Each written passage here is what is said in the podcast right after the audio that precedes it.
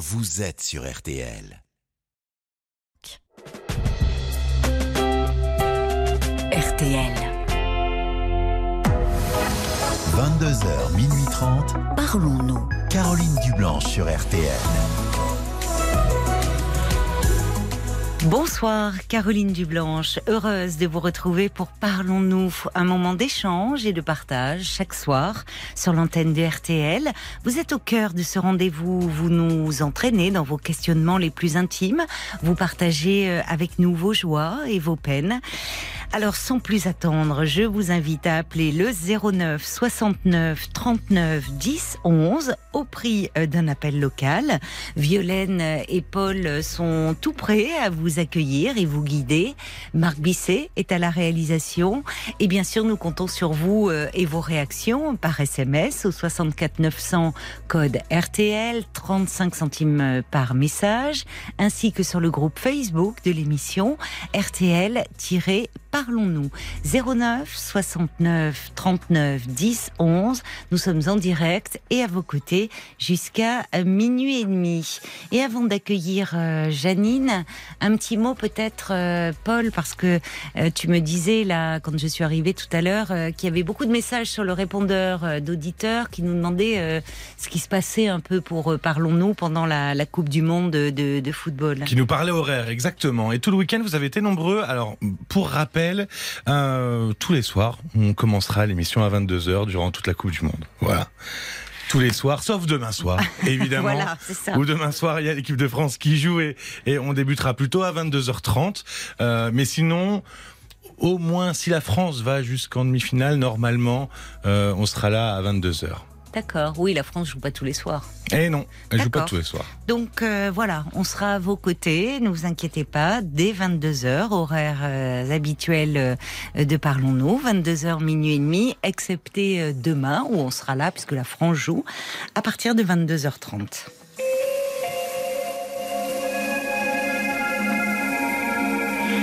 Bonsoir Janine. Bonsoir Caroline. Bonsoir et bienvenue. Merci. Alors, Janine, on s'était parlé, euh, je crois, euh, me disait Paul. Fin mai. Fin mai, d'accord. C'était. J'avais peur d'aller au baptême parce que j'allais au baptême de ma petite fille parce que j'allais revoir mon ex-mari. C'est ça. Et que ça m'angoissait beaucoup et je, vous en avais parlé. Oui. Et finalement, ça s'était bien passé. Oui, ça s'était bien passé, oui. Oui. Oui, oui. Alors, le baptême est passé, donc vous êtes euh, rassurée de ce côté-là. Oui. Qu'est-ce qui se passe aujourd'hui? Eh ben, écoutez, je vais bien depuis, euh, depuis que ma fille a passé sa thèse. Ah, euh, les thésardes Oui. Elle a passé une thèse dans quel domaine? Psychiatrie. Elle est psychiatre, votre fille? Oui. D'accord, d'accord. Et ah, donc, j'étais bien apaisée. Oui. Et puis là, euh, j'ai un souci avec mon gendre. Oui. Qu'est-ce qui se passe euh, Que je trouve rigide. Euh, j'ai du mal avec lui. il est cassant. Avec, il parle mal à ma fille. il parle mal à son fils. Je suis déjà intervenue auprès de ma fille en lui disant, écoute, il, il est dur avec son fils et avec sa fille euh, parce qu'ils ont deux petits enfants. Euh, elle n'était pas trop contente. Euh, elle est, elle me paraît un peu aveugle. elle ne voit pas tel qu'il est, enfin à mon sens. C'est-à-dire qu'elle en est amoureuse et quand il lui parle mal, bah, ma foi, elle, elle s'adoucit au lieu de réagir. Et moi, je ne sais pas si je dois intervenir ou pas. J'en ai parlé à mon ex-mari il m'a dit moi je n'en parle pas à notre fille, ce qui m'a qui m'a un peu refroidi. Vous avez un meilleur rapport alors avec votre ex-mari parce que euh, le baptême, euh, vous aviez très peur de, le revoir. Donc euh, ça a permis de vous reparler, d'être plus apaisé sur ce plan-là. Oui, oui, oui. c'est bien, c'est bien. Mais lui, il veut pas s'en mêler. Ben, oui, mais je le comprends. D'accord. C'est toujours compliqué de se mêler des histoires de couple, vous savez. Ah ouais. Vous avez essayé déjà euh, en en parlant euh, à votre fille et vous avez vu que ça ne lui plaisait pas. Oui. Bon. C'est le mari euh, qu'elle s'est choisi. Oui. Donc, D'accord. donc si vous vous en mêlez, vous lui avez dit déjà, bon, vous avez vu qu'elle n'a pas trop apprécié, elle est très amoureuse de lui. Oui. Euh, donc intervenir, c'est risquer de froisser votre fille. Et vous me dites que vous allez bien en ce moment. Oui. Donc euh, c'est peut-être, euh, enfin, vous, euh, c'est pas le moment de vous fragiliser en vous mettant comme ça, en intervenant dans le couple de votre fille. D'accord. Je pense. hein. Ok. Et par rapport à mon petit-fils? Bah, votre petit-fils, euh, écoutez, il a, il a ses parents. euh, Ouais. Vous avez une fille qui est psychiatre, alors elle n'est pas psychiatre de son mari, hein, on n'est pas psychiatre avec ses proches, Eh mais ben a priori, elle a des clés pour faire face à des situations euh, un peu complexes. Faites-lui confiance. Vous risquez de, de vous mettre un peu votre fille à dos. Ouais.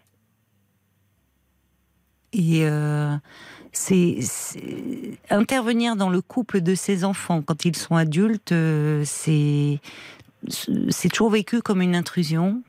Ah bah oui.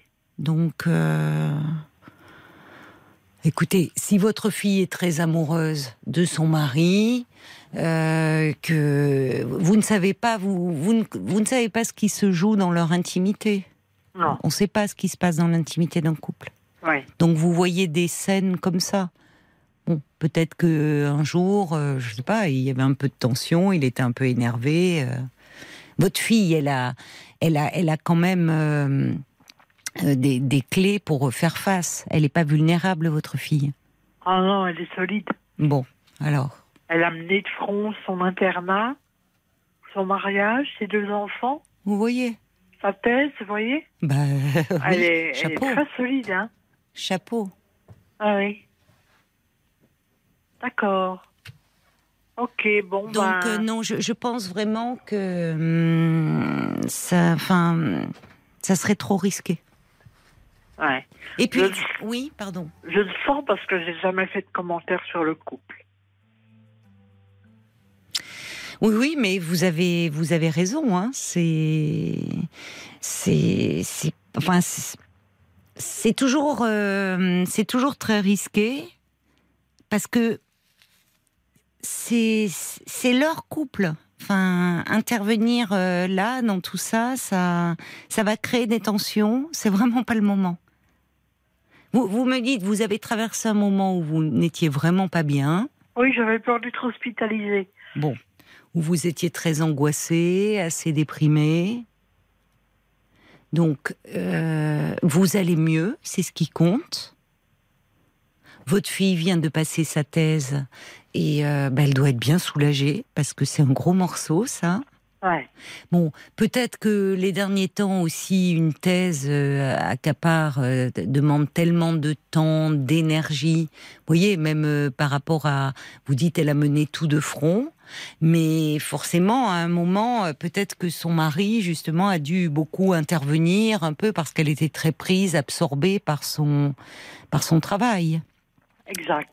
Donc ça a pu aussi à un moment créer quelques tensions, enfin de la fatigue, bon. Donc laissez-les retrouver un équilibre et faites confiance à votre fille. Vous me dites elle est solide.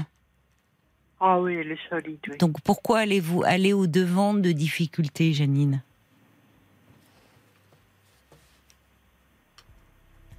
D'accord. Moi, je pense qu'il vaut mieux vous tenir un peu à distance et les laisser faire. Voilà. Oui, parce que j'ai une bonne relation avec ma fille. Bah alors vous voyez. Puis avec mon, fils, mon fils aussi, c'est chouette. Bon, alors vous voyez. Vous allez mieux. Je me souviens très bien de vous. Quand on s'est parlé, vous étiez très angoissé. Vous Oui, craignez, effectivement, je me souviens bien, d'être à nouveau hospitalisé. oui. Donc, euh, n'allez pas vous mettre au devant euh, de choses euh, difficiles. Préservez votre équilibre, c'est la priorité. D'accord. Et puis après, bah écoutez, elle fera avec euh, ce mari un peu rigide. Il Ouais. a certainement d'autres qualités par ailleurs. On l'espère pour elle. D'accord Ok, ok. Merci en tout cas de votre confiance, Janine. Merci, Et Caroline. prenez soin de vous. Merci, au revoir. Au revoir. Jusqu'à minuit 30, Caroline Dublanche sur RTL. parlons-nous. Elle, Alter Ego. Jusqu'à minuit 30, Parlons-nous. Caroline Dublanche sur RTL. 09 69 39 10 11, c'est le standard de Parlons-nous que je vous invite euh, à composer si vous désirez euh, me parler. Un petit mot euh, de Jacques pour Janine qui lui aussi lui conseille de ne pas intervenir car il ajoute c'est prendre un risque.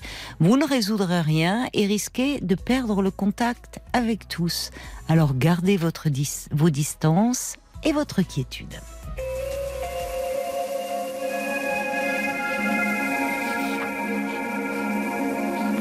Bonsoir Marie.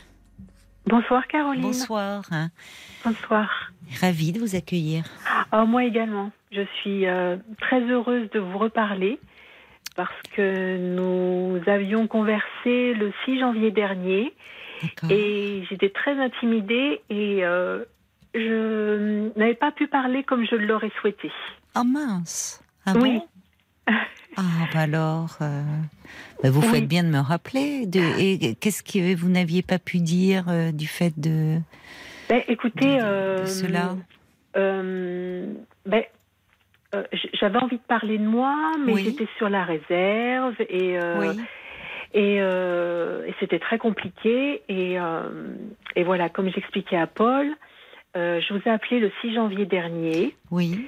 et on a raccroché aux environs de 23h20. Et euh, le lendemain matin, j'ai appris que je perdais un quatrième frère qui Oh était décédé d'une crise cardiaque pendant son sommeil.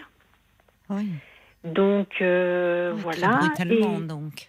très brutalement, oui. Et c'est le quatrième frère. que je Quatrième perds. frère. Oui. Nous étions sept et nous ne sommes plus que, que trois. Oui.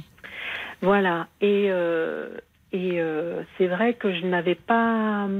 Comment dire euh, Je n'avais pas dit à ma maman que j'allais vous appeler. C'est elle qui, qui m'avait dit ça serait bien que tu appelles Caroline pour lui parler de toi, de, de ta vie. J'ai dit ben non, maman, euh, non, quand même. euh, voilà. Et puis, Parce qu'elle écoute l'émission et elle se Elle- faisait du souci pour. Elle, Oui. Euh, voilà, ça faisait des années, des années, des années qu'elle écoutait RTL. Mais vous en parlez au passé?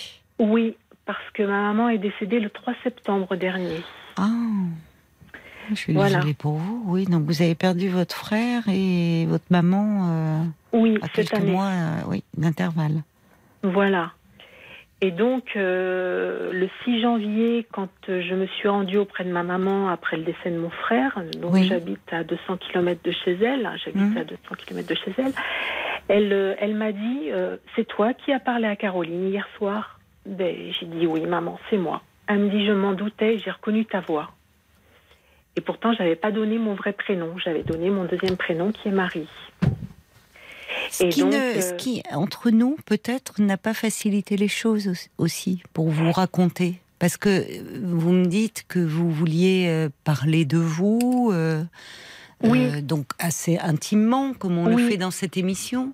Voilà. Euh, le fait de savoir que votre maman pouvait être à l'écoute est quand Voilà. même un frein à la- une parole assez libre. On Exactement. ne peut pas tout dire de soi dans son Voilà. intimité quand un de nos proches écoute. Je trouve. Voilà, c'est ça. Donc c'est pour ça que je ne me suis pas livrée entièrement Bah à oui. vous. Mais Est-ce que vous avez pu en parler, euh, peut-être songer à, à une démarche, euh, si vous éprouviez le besoin de parler, votre maman, euh, vous, vous vous confiez à elle pour qu'elle vous dise de m'appeler, enfin qu'elle vous suggère de m'appeler? Ben, disons que euh, elle, elle vous aimait beaucoup.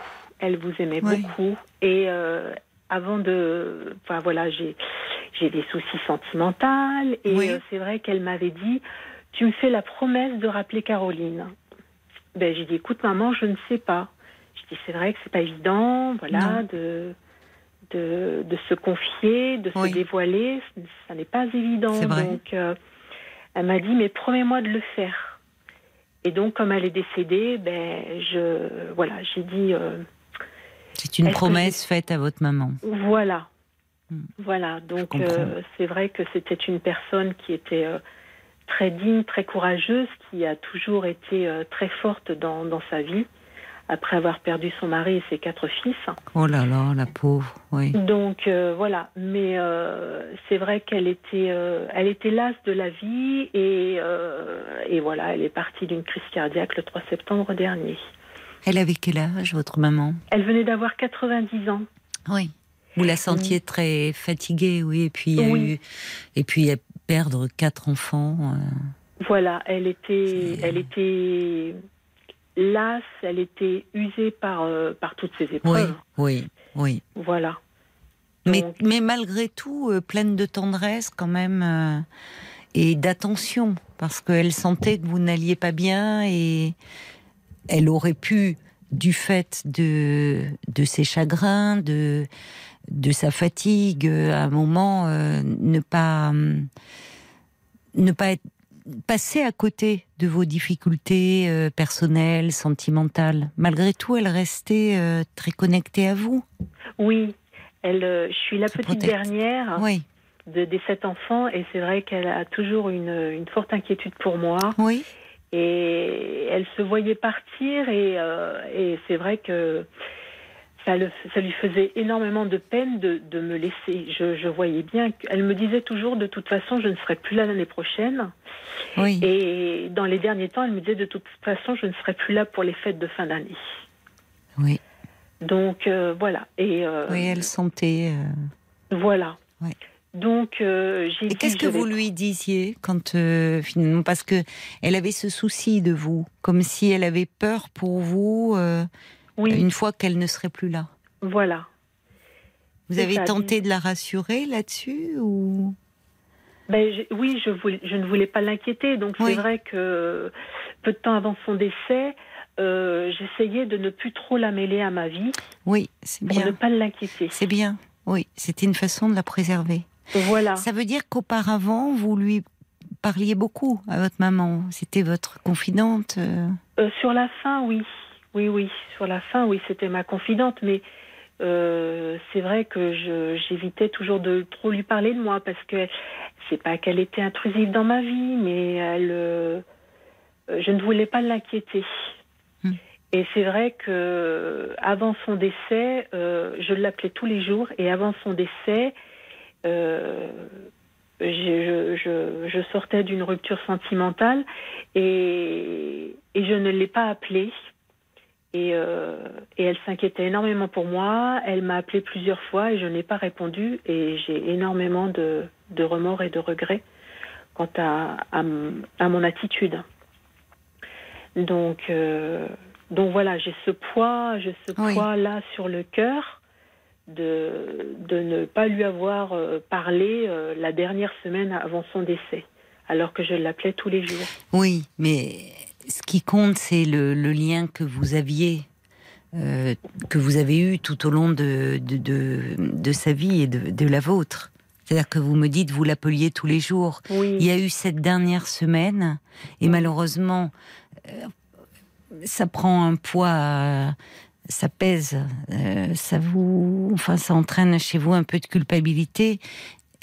Il y aurait pas eu, ça aurait pas été la dernière semaine, vous ne m'en parleriez même pas. Vous voyez, c'était Oui. un moment où vous étiez vous moins bien, mais vous n'étiez pas en froid avec votre maman.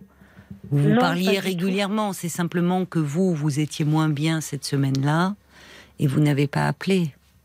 voilà. Et c'est vrai que la dernière fois que je l'ai vue, elle était, euh, elle était devenue aigrie. Donc ça m'avait déplu. Je n'avais pas apprécié son comportement. Je lui avais dit, maman, tu, tu, tu n'es pas gentille. Tu, voilà, tu, voilà. Mais c'est qu'en fin de compte, elle était tellement lasse que que c'était sa façon à elle Oui. de, de Oui. se comporter et, et, et de montrer. euh, ça, elle avait besoin que l'on s'occupe d'elle à ce moment-là, plus que oui, elle pouvait plus porter euh, voilà, vos difficultés.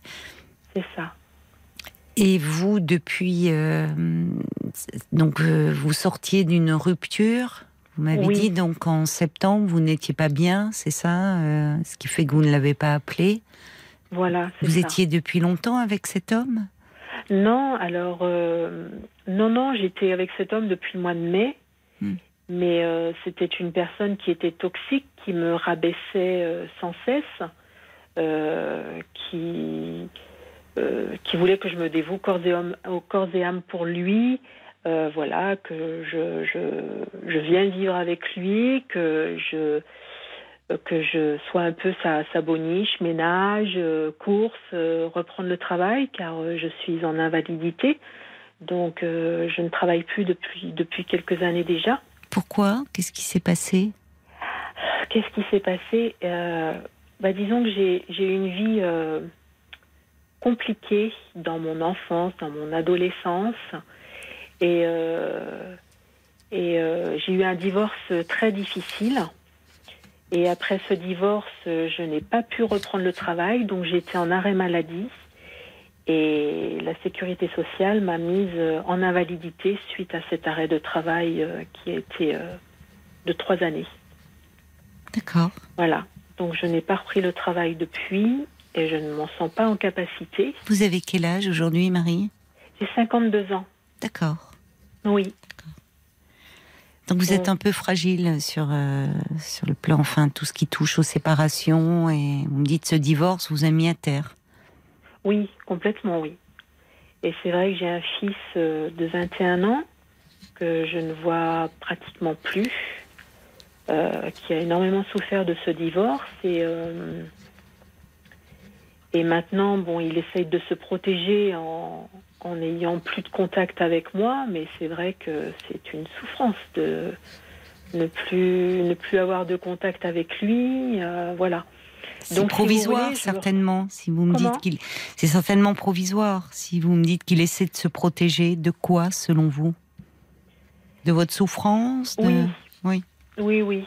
Euh, oui, oui, euh, de ma souffrance et puis euh, du fait que ben, du fait que je n'ai pas pu l'accueillir à cause de cette dépression que je vis.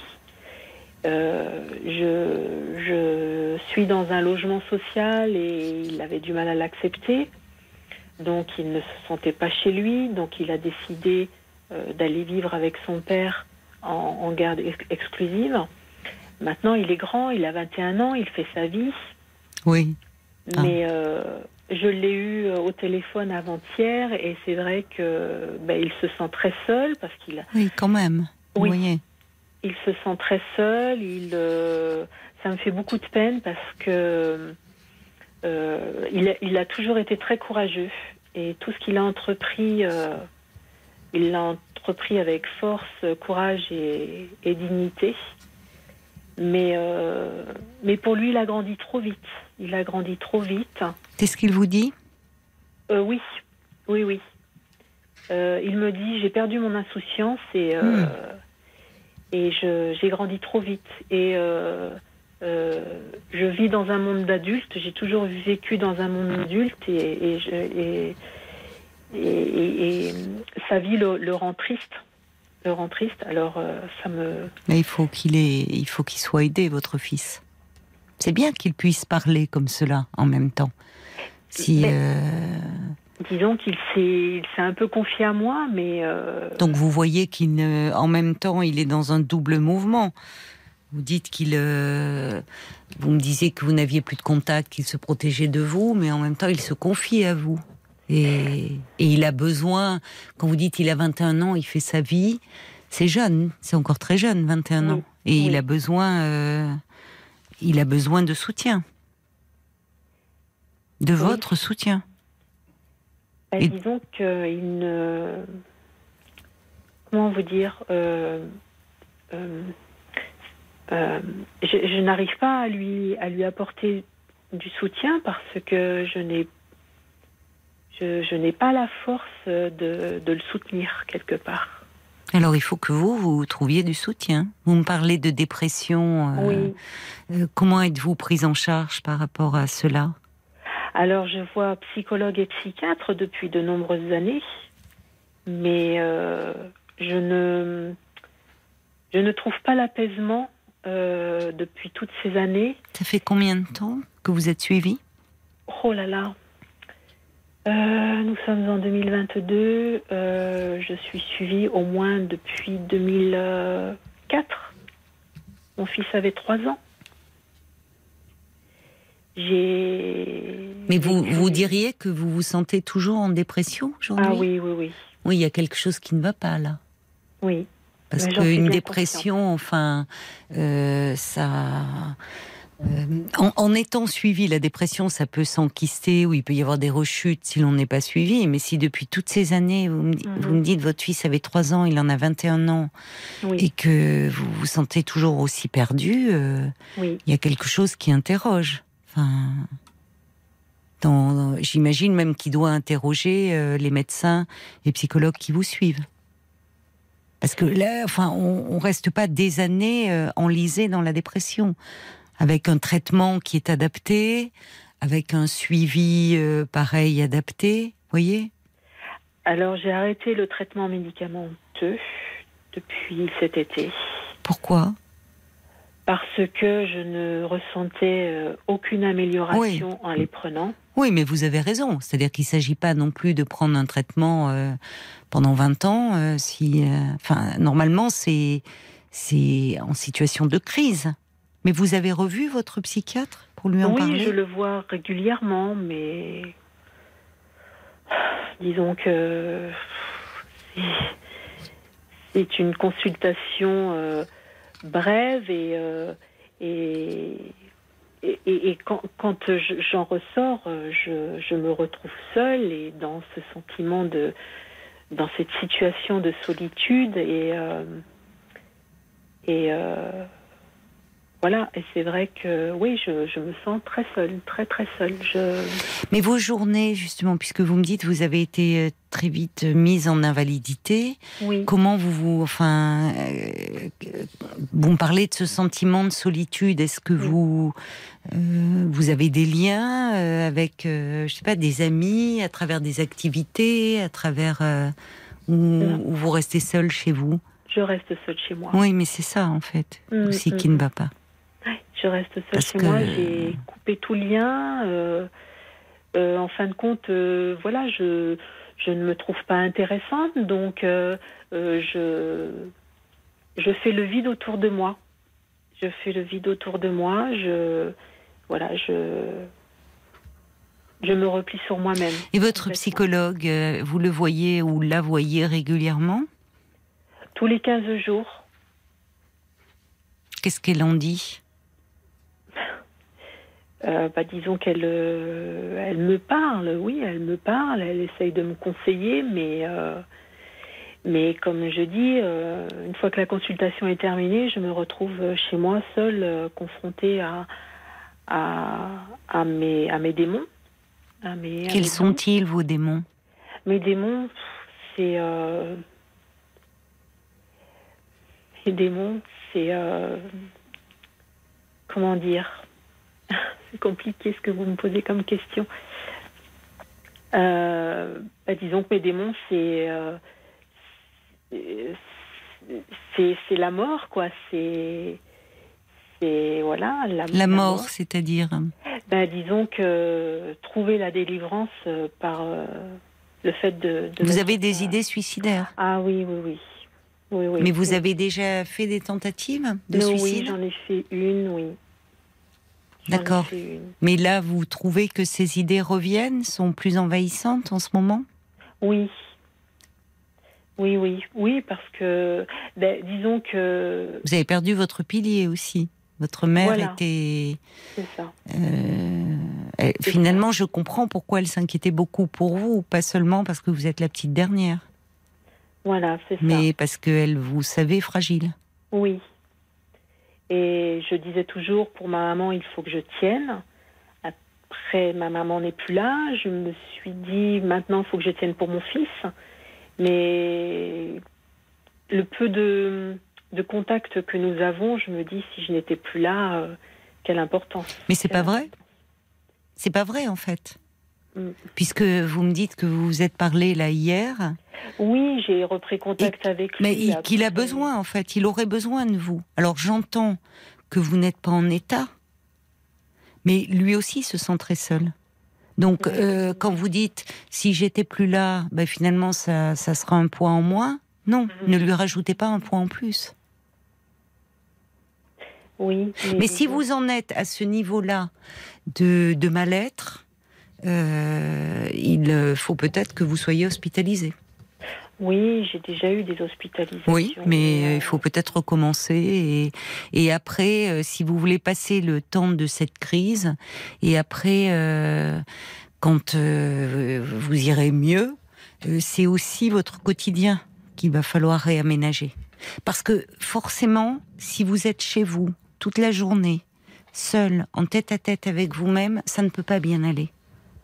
En faisant le vide autour de vous. Parce que vous vous enfoncez là, dans votre mal-être, vous l'entretenez. On a besoin de liens.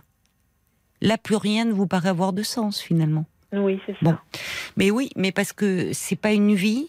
C'est pas une vie à 52 ans de euh, d'être euh, enfermé chez soi et enfin c'est pas comme si vous étiez euh, avec un, handicap qui vous empêche de sortir. Alors la dépression peut devenir quand elle se chronicise un véritable handicap puisqu'on a cette difficulté à aller vers les autres. Mais tant que l'on n'a pas tout essayé, il faut pas se décourager. Or là, il y a un problème là. Il y a un problème parce que c'est au moment, euh, au fond, où vous avez encore besoin de soutien, où vous êtes privé, où vous êtes en deuil, que déjà l'accompagnement devrait être un peu renforcé. Et puis, quitte à revoir le traitement, je suis d'accord avec vous, si vous avez le sentiment que ça ne faisait plus rien et que malgré cela, euh, vous aviez le sentiment de vous enfoncer, bah, il, faut, il faut revoir et, et, et appeler votre psychiatre et dire là, je traverse une phase vraiment très difficile et l'hospitalisation peut être une façon de, revoir un peu tout ça et la, la prise en charge. Parce que continuer comme ça en n'ayant aucun retour et aucun bénéfice, c'est désespérant et démoralisant. Oui. Mais j'ai déjà fait l'expérience euh, d'hospitalisation. J'en ai eu trois. Et, euh, et, et oui, on est pris en charge le temps de l'hospitalisation, mais après, quand on rentre chez soi, euh, on, on est à nouveau livré à, à soi-même. Et, Oui, et- mais justement, le problème, il est là, euh, Marie. C'est-à-dire qu'effectivement, il ne s'agit pas de que vous soyez toute votre vie hospitalisée. Même les gens qui sont dans des pathologies psychiatriques, il n'y a plus d'hospitalisation à vie comme on avait euh, auparavant. Parce qu'il y a aujourd'hui des traitements qui soulagent, qui calment les délires, qui font que les personnes peuvent retourner dans la vie. Donc, qui plus est avec la dépression. Or, c'est comme si, face à la vie, vous étiez complètement démunis et que vous, vous, vous ne savez pas quoi faire. Vous, vous êtes en suspens, en attente. euh. Alors, euh, c'est là où ça, ça interroge, peut-être pas pour le moment, mais quand vous irez mieux. Qu'est-ce qui fait que vous vous êtes si démunis? Vous me parlez d'une enfance, d'une adolescence compliquée. Qu'est-ce qui, dans quoi êtes-vous enlisé qui fait que euh, vous restez comme une enfant finalement, qui aurait besoin d'une prise en charge autour d'elle constamment? Qu'est-ce que c'est que cet état-là? Ben, disons que on m'a toujours considérée comme une enfant. Et encore maintenant, euh, euh, voyez, avec euh, euh, le décès de ma maman, mon frère aîné est, est aux abonnés absents et donc nous réglons avec ma sœur toutes les démarches administratives et tout ce qui va s'en suivre, la succession, le déménagement, la vente de la maison. Et, Vous arrivez à que- faire face à ça? Ben, disons que oui, j'a- j'a- j'arrivais, mais euh, je suis obligée d'aller chez ma sœur, puisque je ne peux plus aller chez maman, puisque la maison est fermée. Donc je vais chez ma sœur et, euh, et avec ma sœur, je n'ai aucune, affi- aucune affinité. D'accord. Donc je, je, je, je ne suis pas bien avec elle. Mais Alors, pourquoi vous êtes obligé d'aller chez elle? Pour dormir, vous voulez dire? Oui, voilà. Et pourquoi puis- la maison de votre mère est fermée? Ben, disons que euh, nous avons des, dans la famille des personnes euh, malveillantes et, et vicieuses qui, euh, euh, qui seraient capables de dire que l'on a pris euh, des choses chez maman et, et que l'on s'est servi et voilà mal intentionné quoi. Donc Mais c'est le notaire a décidé que vous n'auriez pas accès à la maison? voilà, c'est ça. Bon. Donc, Donc vous euh, êtes une famille très désunie en fait. Il y a Oui, déjà même avant le décès de votre mère. exactement. Qu'est-ce qui pourrait parce que euh, vous avez certainement une idée. Vous savez de quoi vous souffrez. Qu'est-ce qui se passe?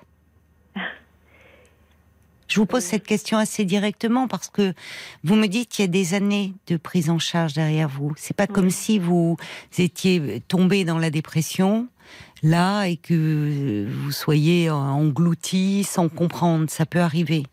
Là, depuis tout, vous savez au fond de vous.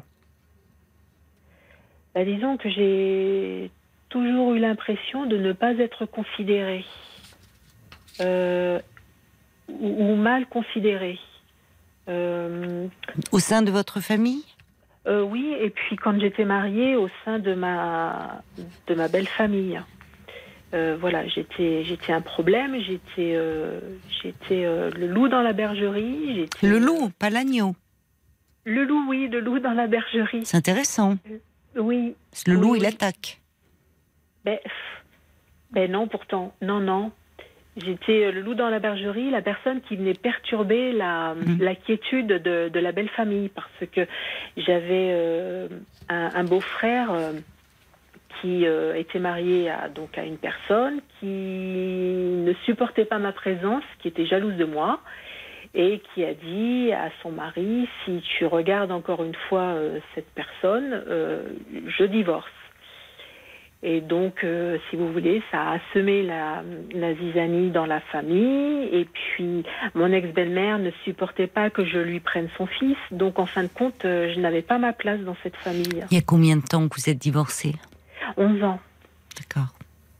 11 ans que Et vous êtes toujours blessé par cela? Ah oui, oui, oui. Oui, mais la blessure, elle est plus profonde. Elle est venue, ça, ce qui s'est passé dans votre belle famille, a réactivé autre chose. Vous savez, il y a un moment, pour aller mieux, je veux dire quelque chose qui peut vous paraître dur, il faut désirer aller mieux. Oui, Il faut le désirer, oui. parce qu'il faut s'y accrocher. Oui. Parce que à un moment, on peut être, quand vous dites, euh, vous dites, j'ai déjà été hospitalisée, j'ai, mais quand je rentre à la maison, ben, je me retrouve seule. C'est vrai, parce qu'à un moment, euh, on doit, euh, vous n'êtes plus une enfant. Donc, vous pouvez pas être en permanence avec quelqu'un qui s'occupe de vous. Et, et parfois, la dépression, le mal-être comme ça très profond, peut être une façon aussi de hum, d'être prise en charge et que l'on s'occupe de vous, de revendiquer ça, ce qui vous a manqué à un moment, mais de rester dans cette position un peu d'enfant qui appelle à l'aide. Oui, c'est ça. Il y a toujours des bénéfices secondaires à un mal-être. Et ça, on n'en a pas conscience quand on souffre. Et dans un travail de thérapie, il y a ce qu'on appelle aussi des résistances qui se mettent en place malgré nous au changement. Parce qu'on le voit, on est tous concernés, on a tous très peur du changement. Et même d'un changement positif qui serait d'aller mieux. Mais aller mieux, ça suppose qu'on est aux commandes de sa vie que l'on décide, que l'on fait des choix, quitte à se tromper, mais que c'est nous qui décidons.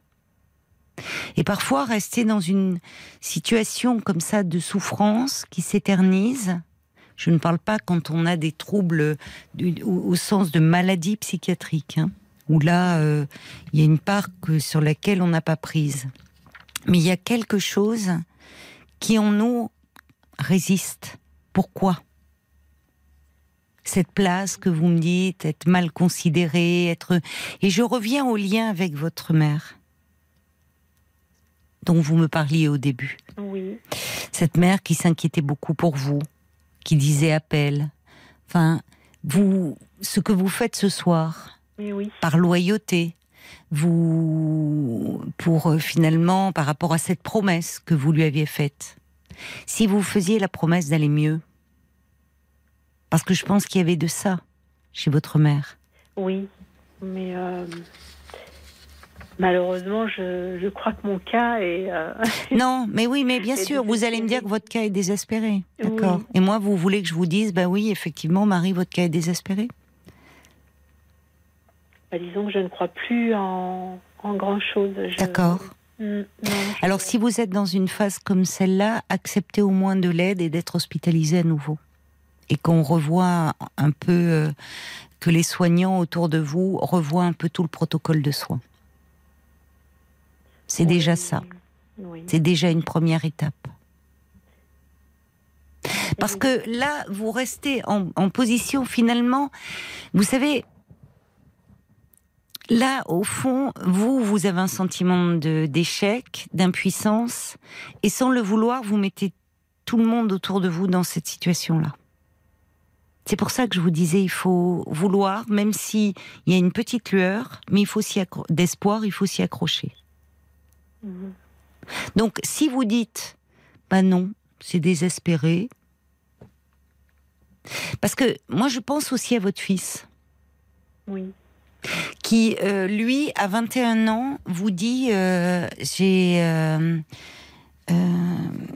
j'ai jamais eu, j'ai toujours vécu dans un monde adulte, et j'ai perdu l'insouciance, et je me sens très seule. Peut-être Oui. que c'est ça aussi, ça pourrait vous permettre de vous raccrocher au fait de, de tout faire pour aller mieux. Parce que pour briser cette espèce de fatalité, parce que là, je vais vous dire, en tant que psy, on sait que pour un enfant, avoir un parent euh, dépressif, c'est très lourd à porter. Oui. Parce que même un enfant petit va vouloir aider, soigner ce parent. Il ne peut pas y arriver. Mais il va mettre son énergie à ce service-là. Et aujourd'hui, votre fils, euh, il y a un appel. Mais il y a, un appel, il vous parle, il vous parle de son mal-être. Mais peut-être que c'est aussi une façon de vous dire, soigne-toi, maman. Et aidez-le à aller mieux aussi. Faites tout vraiment pour vous soigner. Pour un peu briser la fatalité et pour sortir peut-être de cette position euh, d'enfant dans laquelle vous restez. Je ne sais pas pourquoi. Et peut-être que justement, le fait que votre mère ne soit plus là, Oui. c'est peut-être aussi pour vous la possibilité de prendre votre place et de devenir adulte, pleinement adulte.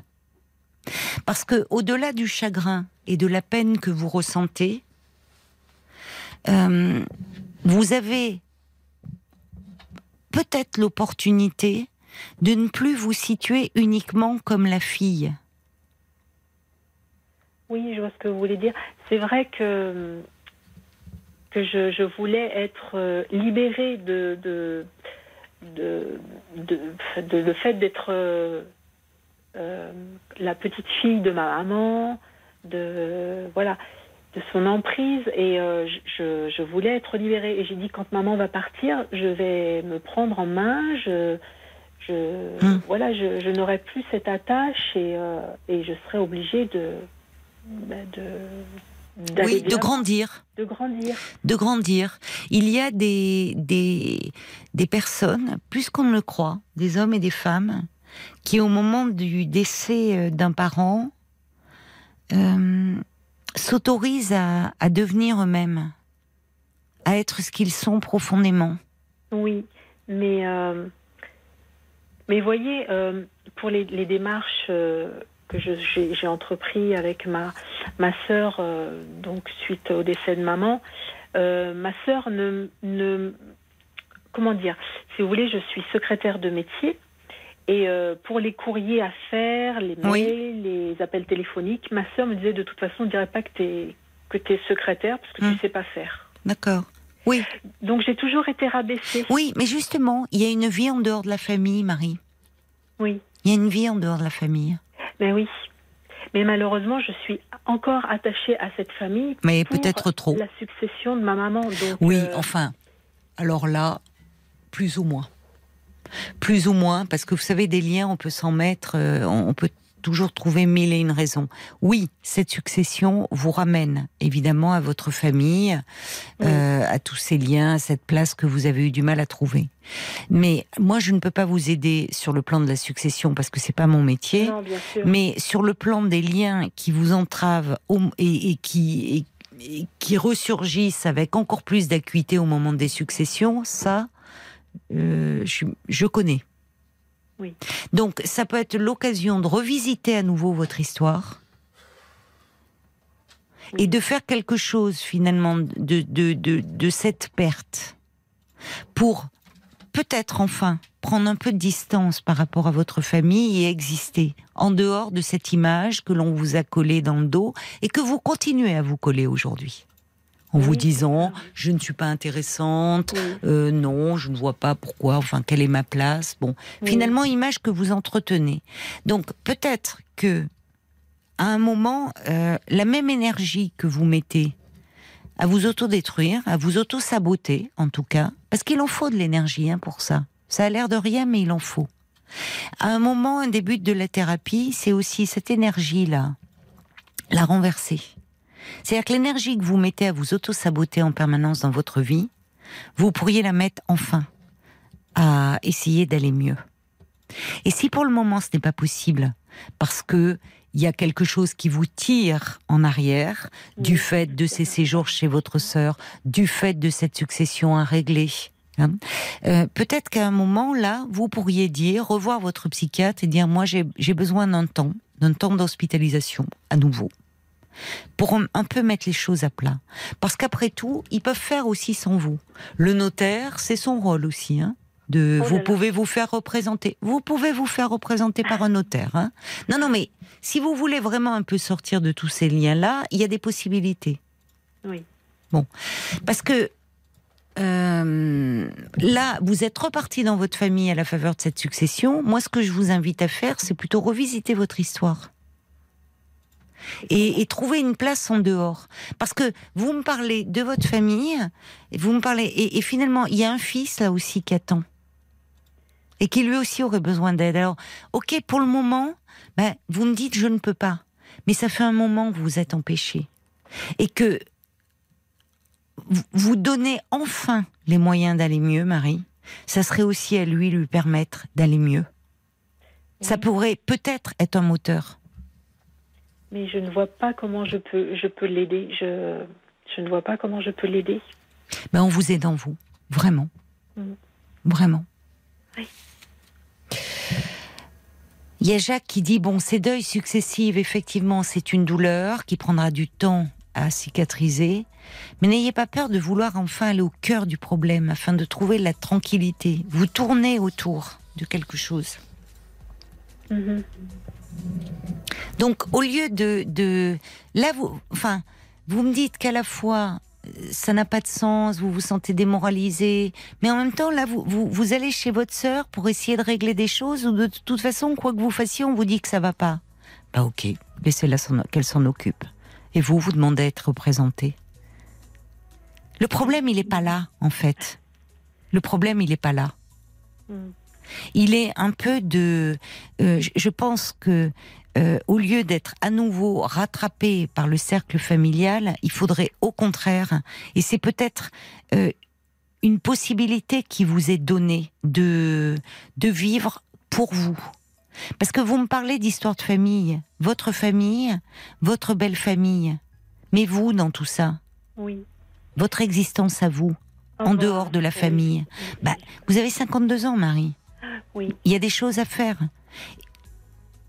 Mais encore faut-il, je vous dis, là, euh, la priorité, c'est d'aller mieux. Mais c'est vrai que là, bah, si vous voulez, je, je suis baignée dans, dans cette succession. Oui, et, mais- euh, et je dois me rendre à, à une réunion euh, chez le notaire donc à la fin du mois et, euh, et, et je ne peux pas laisser ma sœur s'occuper de tout toute seule c'est trop lourd pour elle Oui, mais enfin, quand vous vous en occupez, ça ne va pas. Donc, euh, vous voyez, finalement, euh, quoi que vous fassiez, Oui. c'est une façon de vous remettre hein, à nouveau dans le dans le cercle familial. Et visiblement, ça ne vous fait pas du bien, puisque Ah vous non, me dites vous vous êtes jamais senti considéré. Pourquoi vous remettre dans le chaudron familial là? Ben, Pourquoi cette obligation? Parce que là, vous savez, vous en donnez des obligations. Pas lorsqu'il s'agit de s'occuper de vous.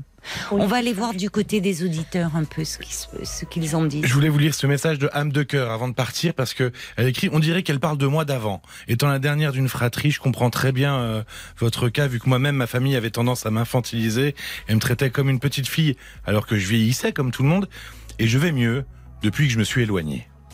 Oui. C'est bref mais Oui, au oui. moins c'est Mais très oui, clair. mais c'est ça a le mérite d'être clair. Il y a Sergio qui dit votre solitude et votre désarroi me touchent. Ne vous laissez pas couler.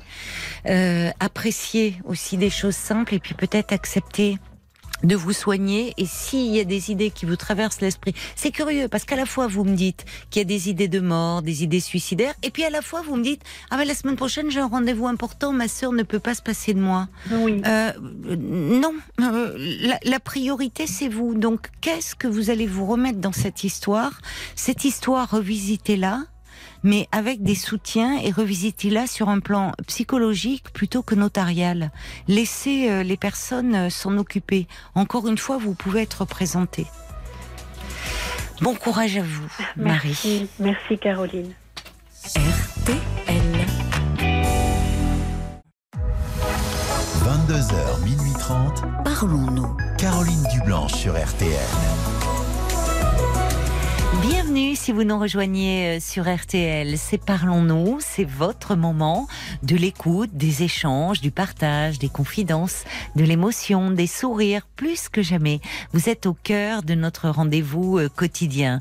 De 22h à minuit et demi, l'antenne de RTL est à vous et tous vos appels sont les bienvenus au 09 69 39 10 11 et vos réactions aussi par SMS au 64 900 code RTL par SMS, ainsi que sur le groupe Facebook de l'émission RTL-Parlons-nous.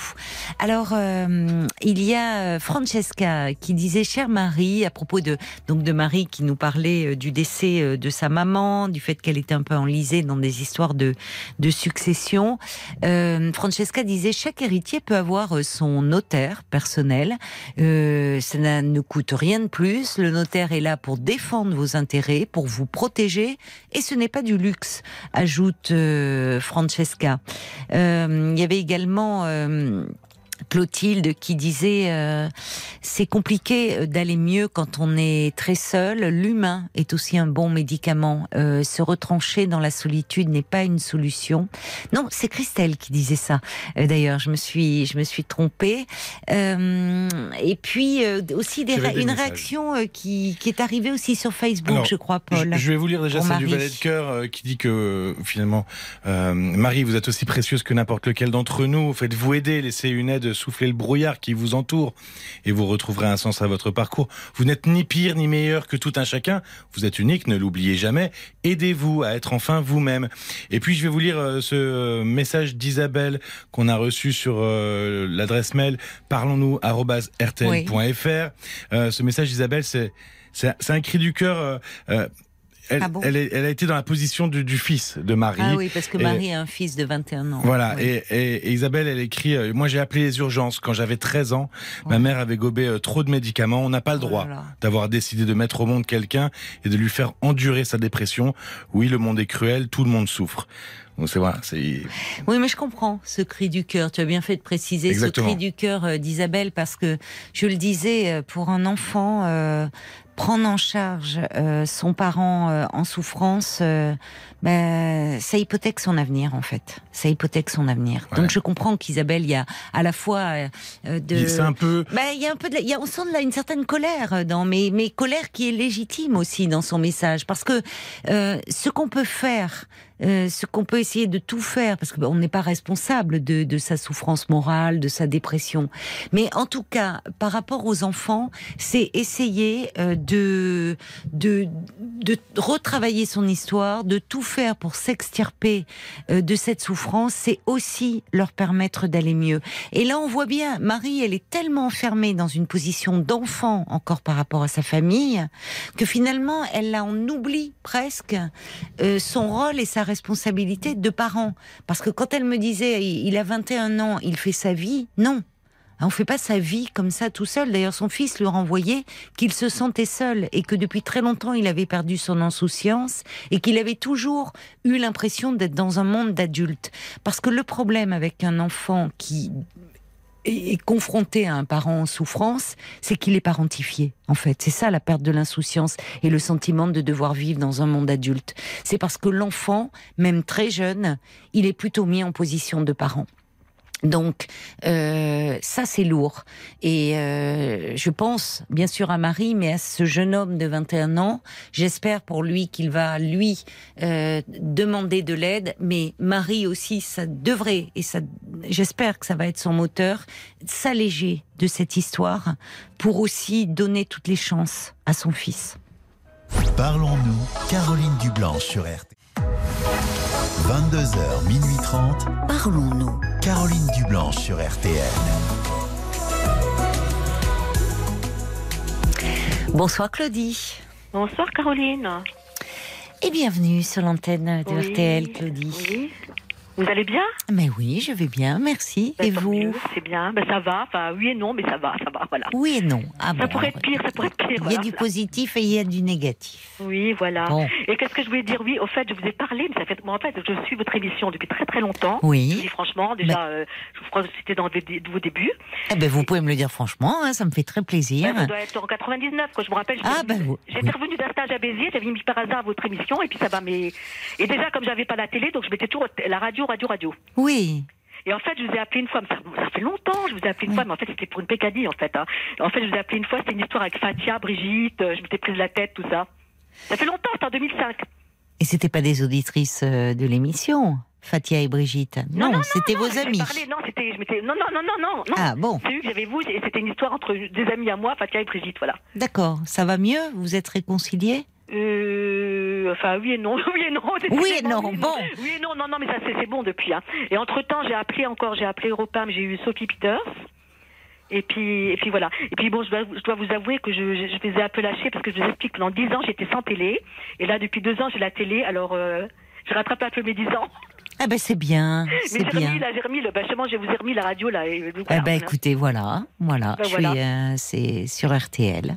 Voilà. du lundi au oui, Vous avez jeudi. changé, vous êtes à RTL maintenant. Oui, oui. Et je suis très bien. Ah bah oui. Je Alors, je vous écoute. De quoi voulez-vous euh, me parler euh, ce soir, Claudie? Oui, ben en fait oui, parce qu'en fait compte euh, tout est vaste, quoi. Il faut tout, tout est vaste. Mais en fait, qu'est-ce qu'on va dire? On va dire qu'en fait je souffre, quoi. Voilà, je souffre. Hmm. Oui, mais c'est vaste, ça, effectivement. Vous souffrez Ouais. de quoi? Oui, c'est vaste, voilà. Euh, ben on va dire euh, bon, je, ben, voilà, je souffre de la solitude, en fait, voilà. Hmm. Je souffre de la solitude, mais bon, c'est pas d'aujourd'hui, hein. Oui. C'est pas d'aujourd'hui. Mhm. Mais aujourd'hui, ça s'accentue? Euh, Qu'est-ce qu'on dira? Non, tu pas. Non, ça ça s'accentue pas. Vous trop, avez mais- quel âge aujourd'hui, Claudie? Pardon? Vous avez quel âge? Ouais, ben j'aime pas trop dire mon âge parce que. Ah, vous n'aimez pas J'ai pas envie de vieillir, mais en fait, bon, je vais vous dire, j'ai, j'ai- bon, j'ai été mise en retraite le 1er mai, d'accord? Oui, d'accord. vous voyez un peu, hein, tranche d'âge. Bon, à peu près. Voilà, donc vous voyez, voilà. Effectivement. Et alors, comment ça se passe, votre retraite? Ben, comment ça se passe? Mais bon, je vais vous dire la vérité, Caroline, ça change pas tellement parce que je vous explique depuis longtemps. En fait, bon, j'étais en, en demandeur d'emploi, mais j'avais quand même euh, des problèmes. J'ai des problèmes un peu euh, psychiques, quoi, on va dire. Hein. Ah oui, Et donc, oui, oui, donc j'avais, j'avais quand même, j'étais toujours quand même mise en euh, cherchant du travail, mais en fait, et à un moment, depuis 2008, ils m'ont mis, Oui. en, ils m'ont mis, ils m'ont, oh, ils m'ont mis en invalidité. Oui, Ils m'ont mis en, mais j'ai cherché, c'est quand même. ça vous a soulagé? Pardon? Ça vous a soulagé? Ben oui, quelque part, quelque part Oui. oui, mais je- voilà, quelque part oui, mais je continuais quand même à chercher du travail et j'ai- j'ai pas réussi à trouver quoi. Oui. Bon, aujourd'hui, comme ça, vous n'avez plus euh, cette Oui. nécessité de chercher du travail, Oui, au moins. L'heure de la retraite est arrivée. Voilà, voilà, j'ai plus de compte à rendre à Pôle Emploi, machin et tout ça, voilà. Comment vous l'occupez alors, cette retraite, depuis le 1er mai? Ben justement, il n'y a pas tellement de changements en fait. Euh, Comment vous expliquer C'est pour ça aussi, peut-être que vous vous sentez plus seul là. Ben, je crois pas vraiment, mais disons que comment vous expliquer? Vous vivez Bah, disons seul Pardon Vous vivez seul Oui, oui, je suis seule. hein, Je suis célibataire, donc je, je suis célibataire, je vis seule et j'ai pas d'enfant. D'accord. Mhm. Vous faites partie d'associations vous... Non, justement, alors justement, en fait, euh, voilà, justement, je vais vous dire quelque chose, non, justement, et ça fait longtemps, et tout le monde me dit ça. Là, j'appelle plein d'amis, tout le monde me dit ça, on parle que ça, association, association, association. Tout le monde dit ça, association, association, association. Voilà. Vous parlez toujours très vite comme ça ou c'est parce qu'actuellement vous vous sentez très tendu Ah non, c'est vrai que je parle toujours. Ouais, je parle. Vous parlez très vite. Vous êtes angoissée, nerveuse Oui, ou c'est angoissée, oui, oui, Vous êtes angoissée. C'est depuis que je suis petite, hein. Oui. Ah ouais. Non, mais il faut que je me calme. Oui, Vous avez, oui, ça doit être fatigant pour vous. Ben oui, oui, oui, oui. Hum. Et puis vous saviez quoi? J'ai aussi, euh, bon, j'ai plein de tocs. hein. J'ai plein de tocs. Plein de tocs. Ah oui. Ah. Quel genre de toc avez-vous? Un truc de je ne Oui. peux rien faire, j'ai du mal à avancer tout. Je je sais pas comment t'expliquer. Par exemple, je vais ouvrir un tiroir. Je Oui. vais ouvrir un tiroir, je vais 10 fois, 20 fois. Ah oui, de vérification quoi. Vous êtes Oui, toujours en de train de voir. Vous l'ouvrez, voilà. vous le fermez. Ouais, ouais, ouais, ouais. Et pas, pas sur la propreté, pas sur le ménage, Ben pas si, sur bah, bah, le bah, lavage. Non, non, mais je fais pas mon ménage. Non, je fais pas du tout ménage, mais j'ai des trucs par, par rapport à la propreté. Par exemple, euh, oui, comment par exemple, il y a mon sac. Là, je suis rentrée depuis, j'ai pas rangé mon sac depuis que je suis rentrée ce mois d'août. Oui, Puis il est là, puis après, alors quand je votre passe sac de voyage. Oui, un sac de voyage. Et quand je passe devant, je me dis, euh, peut-être que je l'ai sali. Vous voyez, c'est des, des impressions, mais fausses, quoi. Oui. Ah oui, vous l'avez vidé, vous n'avez plus vos Ah affaires non, je l'ai dedans. vidé, non, je l'ai vidé. Je vous D'accord. pourquoi je l'ai pas bougé, parce qu'en fait, j'avais l'intention de repartir et je ne suis pas repartie. Voilà. Ah mince, vous vouliez repartir où? Bah, je voulais partir un peu, bah, je sais pas, par exemple, style en- donc j'habite en Moselle, en Lorraine, hein, c'est Oui. pas une région. Oui, Et puis je voulais repartir, ben, style en Alsace, chose comme ça, quoi. D'accord. Et vous avez euh, des connaissances là en Alsace Ah non, ou- non, non, non, non, là, je serais allée dans un, parce que bon, euh, bon, bah, moi, je suis, bon, bon, comment on va dire, moi, je suis chrétienne, hein, normalement. Oui. Enfin, voilà. Et puis bon, je serais allée dans un, un endroit chrétien, un truc comme ça, quoi. Ah, dans un monastère Faire une... Non, pas un monastère, non, non, toi, je- non, non, pas un monastère, non, non. Ben, on Non, peut non. faire des retraites dans un avez raison, monastère. Non, non, pas un monastère, un centre de rencontre chrétien, quoi. Voilà, euh, Ah oui, d'accord. voilà, je suis plutôt, bon, je suis plutôt, euh, voilà, chrétienne évangélique, quoi. Enfin bon, on va dire. euh, voilà. Oui, d'accord. Et alors, compris. bah alors, vous faites partie d'un groupe évangélique là où vous- justement, en je Moselle? Non, non, il y a eu du changement. Parce que justement, je vous explique. Voilà. Bon, en fait, moi, je crois toujours. Vous voyez, je, enfin, je crois. Oui. je- moi, je prie chez moi. Je Oui, prie chez moi. Si je veux lire la Bible, je lis la Bible, tout ça. Mais donc, je suis allée, je vous explique, je suis allée pendant plein d'années dans une église. Donc, justement, dans les chrétiens, là. Et oui. je dis la vérité, c'est bizarre, justement. Mais c'est bizarre. Depuis que, en fait, depuis que je suis revenue, donc, j'ai fait un stage avec l'AFPA à Béziers en 99. C'était un stage de secrétaire euh, bilingue. Et d'ailleurs, j'ai loupé le diplôme d'un point. Ah mince. C'est tout comme ça. Oh là là, c'est ralent. Oui, il vaut mieux le louper tout sur toute la ligne. Voilà. Ah bon. Voilà, oui, oui. Alors, euh, enfin, depuis euh, quelque chose. Et donc, donc, donc, donc, quand je suis revenue, donc jusque-là, j'allais pas mal à l'église. J'allais, bon, euh, peut-être pas toutes les semaines, j'y allais régulièrement. Oui. Et toujours dans la même église depuis des années, des années. Et c'est bizarre, depuis, donc, je suis revenue de Béziers chez moi, parce que j'avais gardé mon appartement à côté de Metz. Et depuis que je suis revenue de Béziers, je, je vais pratiquement plus à l'église. Je vais pratiquement plus à l'église. Ah oui, pourquoi? Qu'est-ce qui s'est passé à Béziers? Ben, je, je, ben, je- disons que je me pose la question, mais maintenant je crois, je pense savoir quoi, parce qu'en fait, ce qui se passe, euh, bon, je pense savoir ce que c'est. Je pense parce que je me dis c'est pas ça parce que j'ai pardonné, mais je pense quand même que c'est ça, parce que ce qui se passe, en fait, bon, j'ai un peu été blessée. J'ai vécu un truc un peu difficile de- dans une église, euh, ben, avant de- d'aller à Béziers là. Hmm. En fin de compte, c'est, enfin, je sais même pas, je sais pas, pour raconter ça, c'est Non, vous n'êtes pas obligé. Non, voilà, bon, on est- bon, je suis pas obligée, voilà, mais c'est un truc bon qui m'a, en fait, c'est un gars en Qui fait, vous, qui vous a détourné de... Ben disons non, je sais pas comment vous expliquer. C'est un paroissien? Non, en, plus, oui, c'est- partie des anciens, voilà. Mais, mais c'est pas un truc grave, hein, il m'a pas violé, Oui, machin comme oui. ça. hein. Mais j'ai eu, voilà, j'ai eu quelque chose, une blessure, quoi. Et Bon, dans ses dans propos, il vous a blessé? Non, Ouais. c'est pas ça, c'est même pas ça. Bon, mais alors c'est dommage parce que si vous dites alors maintenant donc vous vous pratiquez votre foi chez vous. Ouais. Disons que, non, mais disons que je me suis posé la question, je dis comment ça se fait justement depuis là que j'y vais plus? Alors je pense que ça doit être ça, c'est pas possible, vous voyez ce que je veux dire? Ben, il faut croire que ça. Vous me dites c'est pas grave, mais que c'est une blessure euh, qui vous est plus profonde que vous ne pensez. Si vous Mhm. faites le lien, je ne sais pas. Euh, Je fais le lien quand même, parce que je trouve ça. Parce que, voilà, je, je- je- je pense que ça doit être ça, mais inconsciemment, quoi.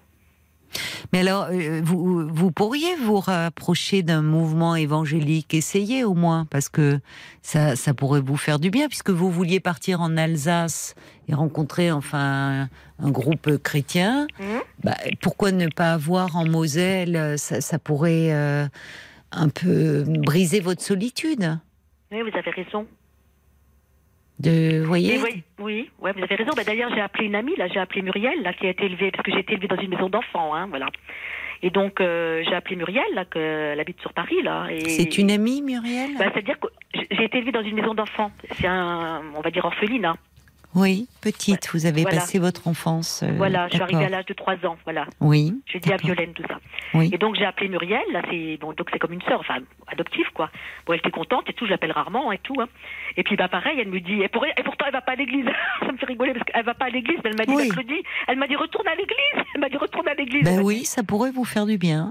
Elle m'a dit retourne à l'église. Bah, si, si, puisque vous me dites que vous souffrez de solitude en ce moment, et peut-être que le fait de faire partie d'un groupe de personnes pourrait euh, bah, briser euh, justement un peu cette solitude et vous pourriez vous lier d'amitié avec certaines personnes. Mhm. Mais voyez, le... non mais je... comment vous expliquer?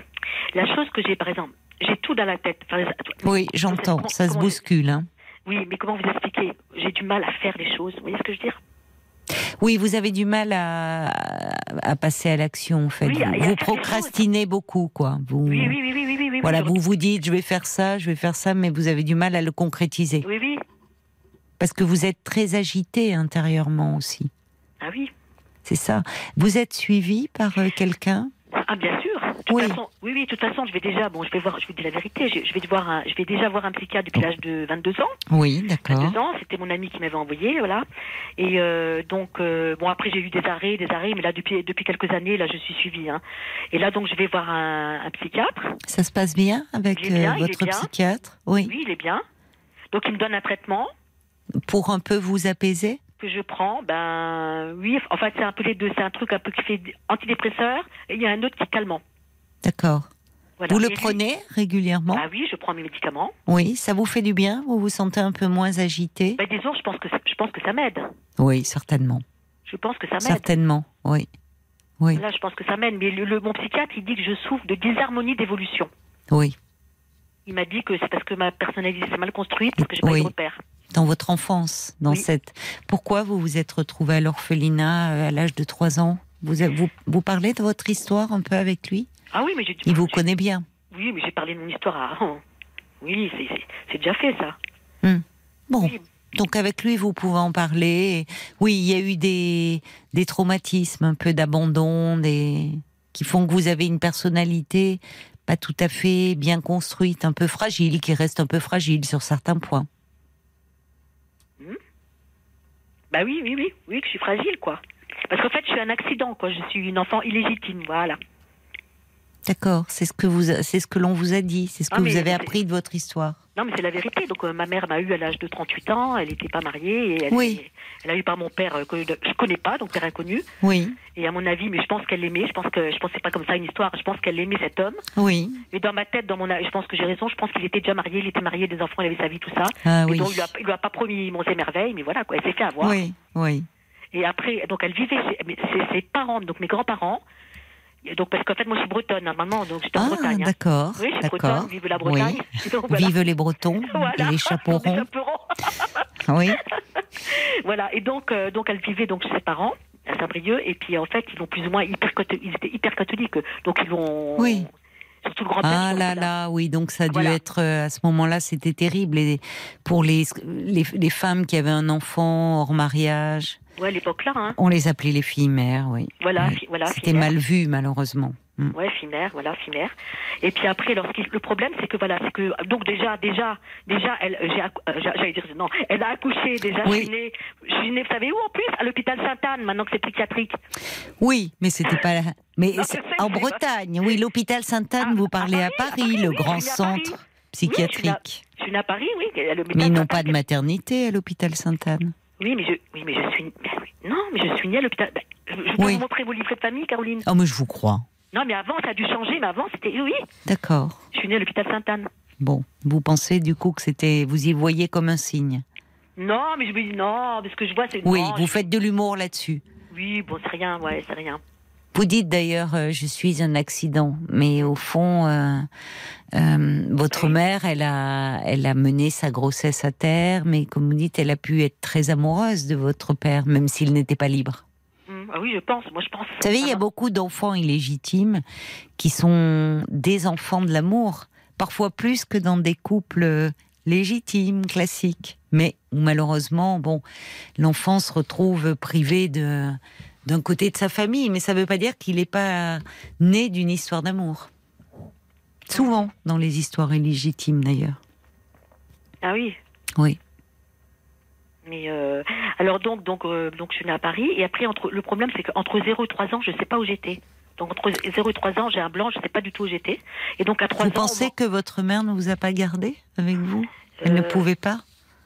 Bah, de toute façon, après, de toute façon, je sais que je suis- si je suis arrivée, tout ce que je sais, c'est que après, quand je suis arrivée donc là, dans la maison là, c'est parce que ma maman, ne, ma maman, ne pouvait pas, Oui, ne pouvait plus s'occuper de vous. ne pouvait pas, Oui. ni financièrement et moi oui, je pense. bah oui, si elle était, elle vivait encore chez ses parents, euh, que vos grands-parents étaient très pratiquants, euh, enfin. Non, mais même après, ils l'ont virée, elle est partie, elle était toute seule, quoi. Elle était toute seule, elle était Ce qui entre nous n'est pas très charitable, hein. mais bon. Pardon Ce qui entre nous n'est pas très charitable. Oui, oui.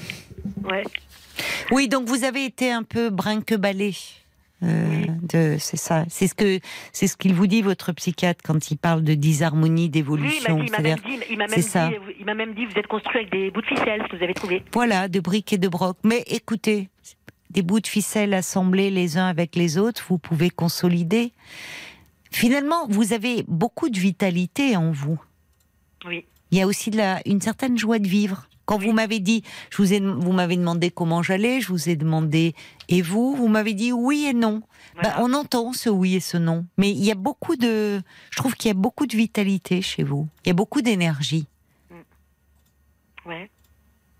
Mm. Ouais, et je veux dire un truc. Bon, et puis, euh, qu'est-ce que je veux dire Grâce à Dieu? Enfin, moi, je veux toujours Dieu. Non, je veux pas. Voilà. Mais, Mais grâce vous à Dieu, pouvez. savez, vous savez, Carolina, je suis passée.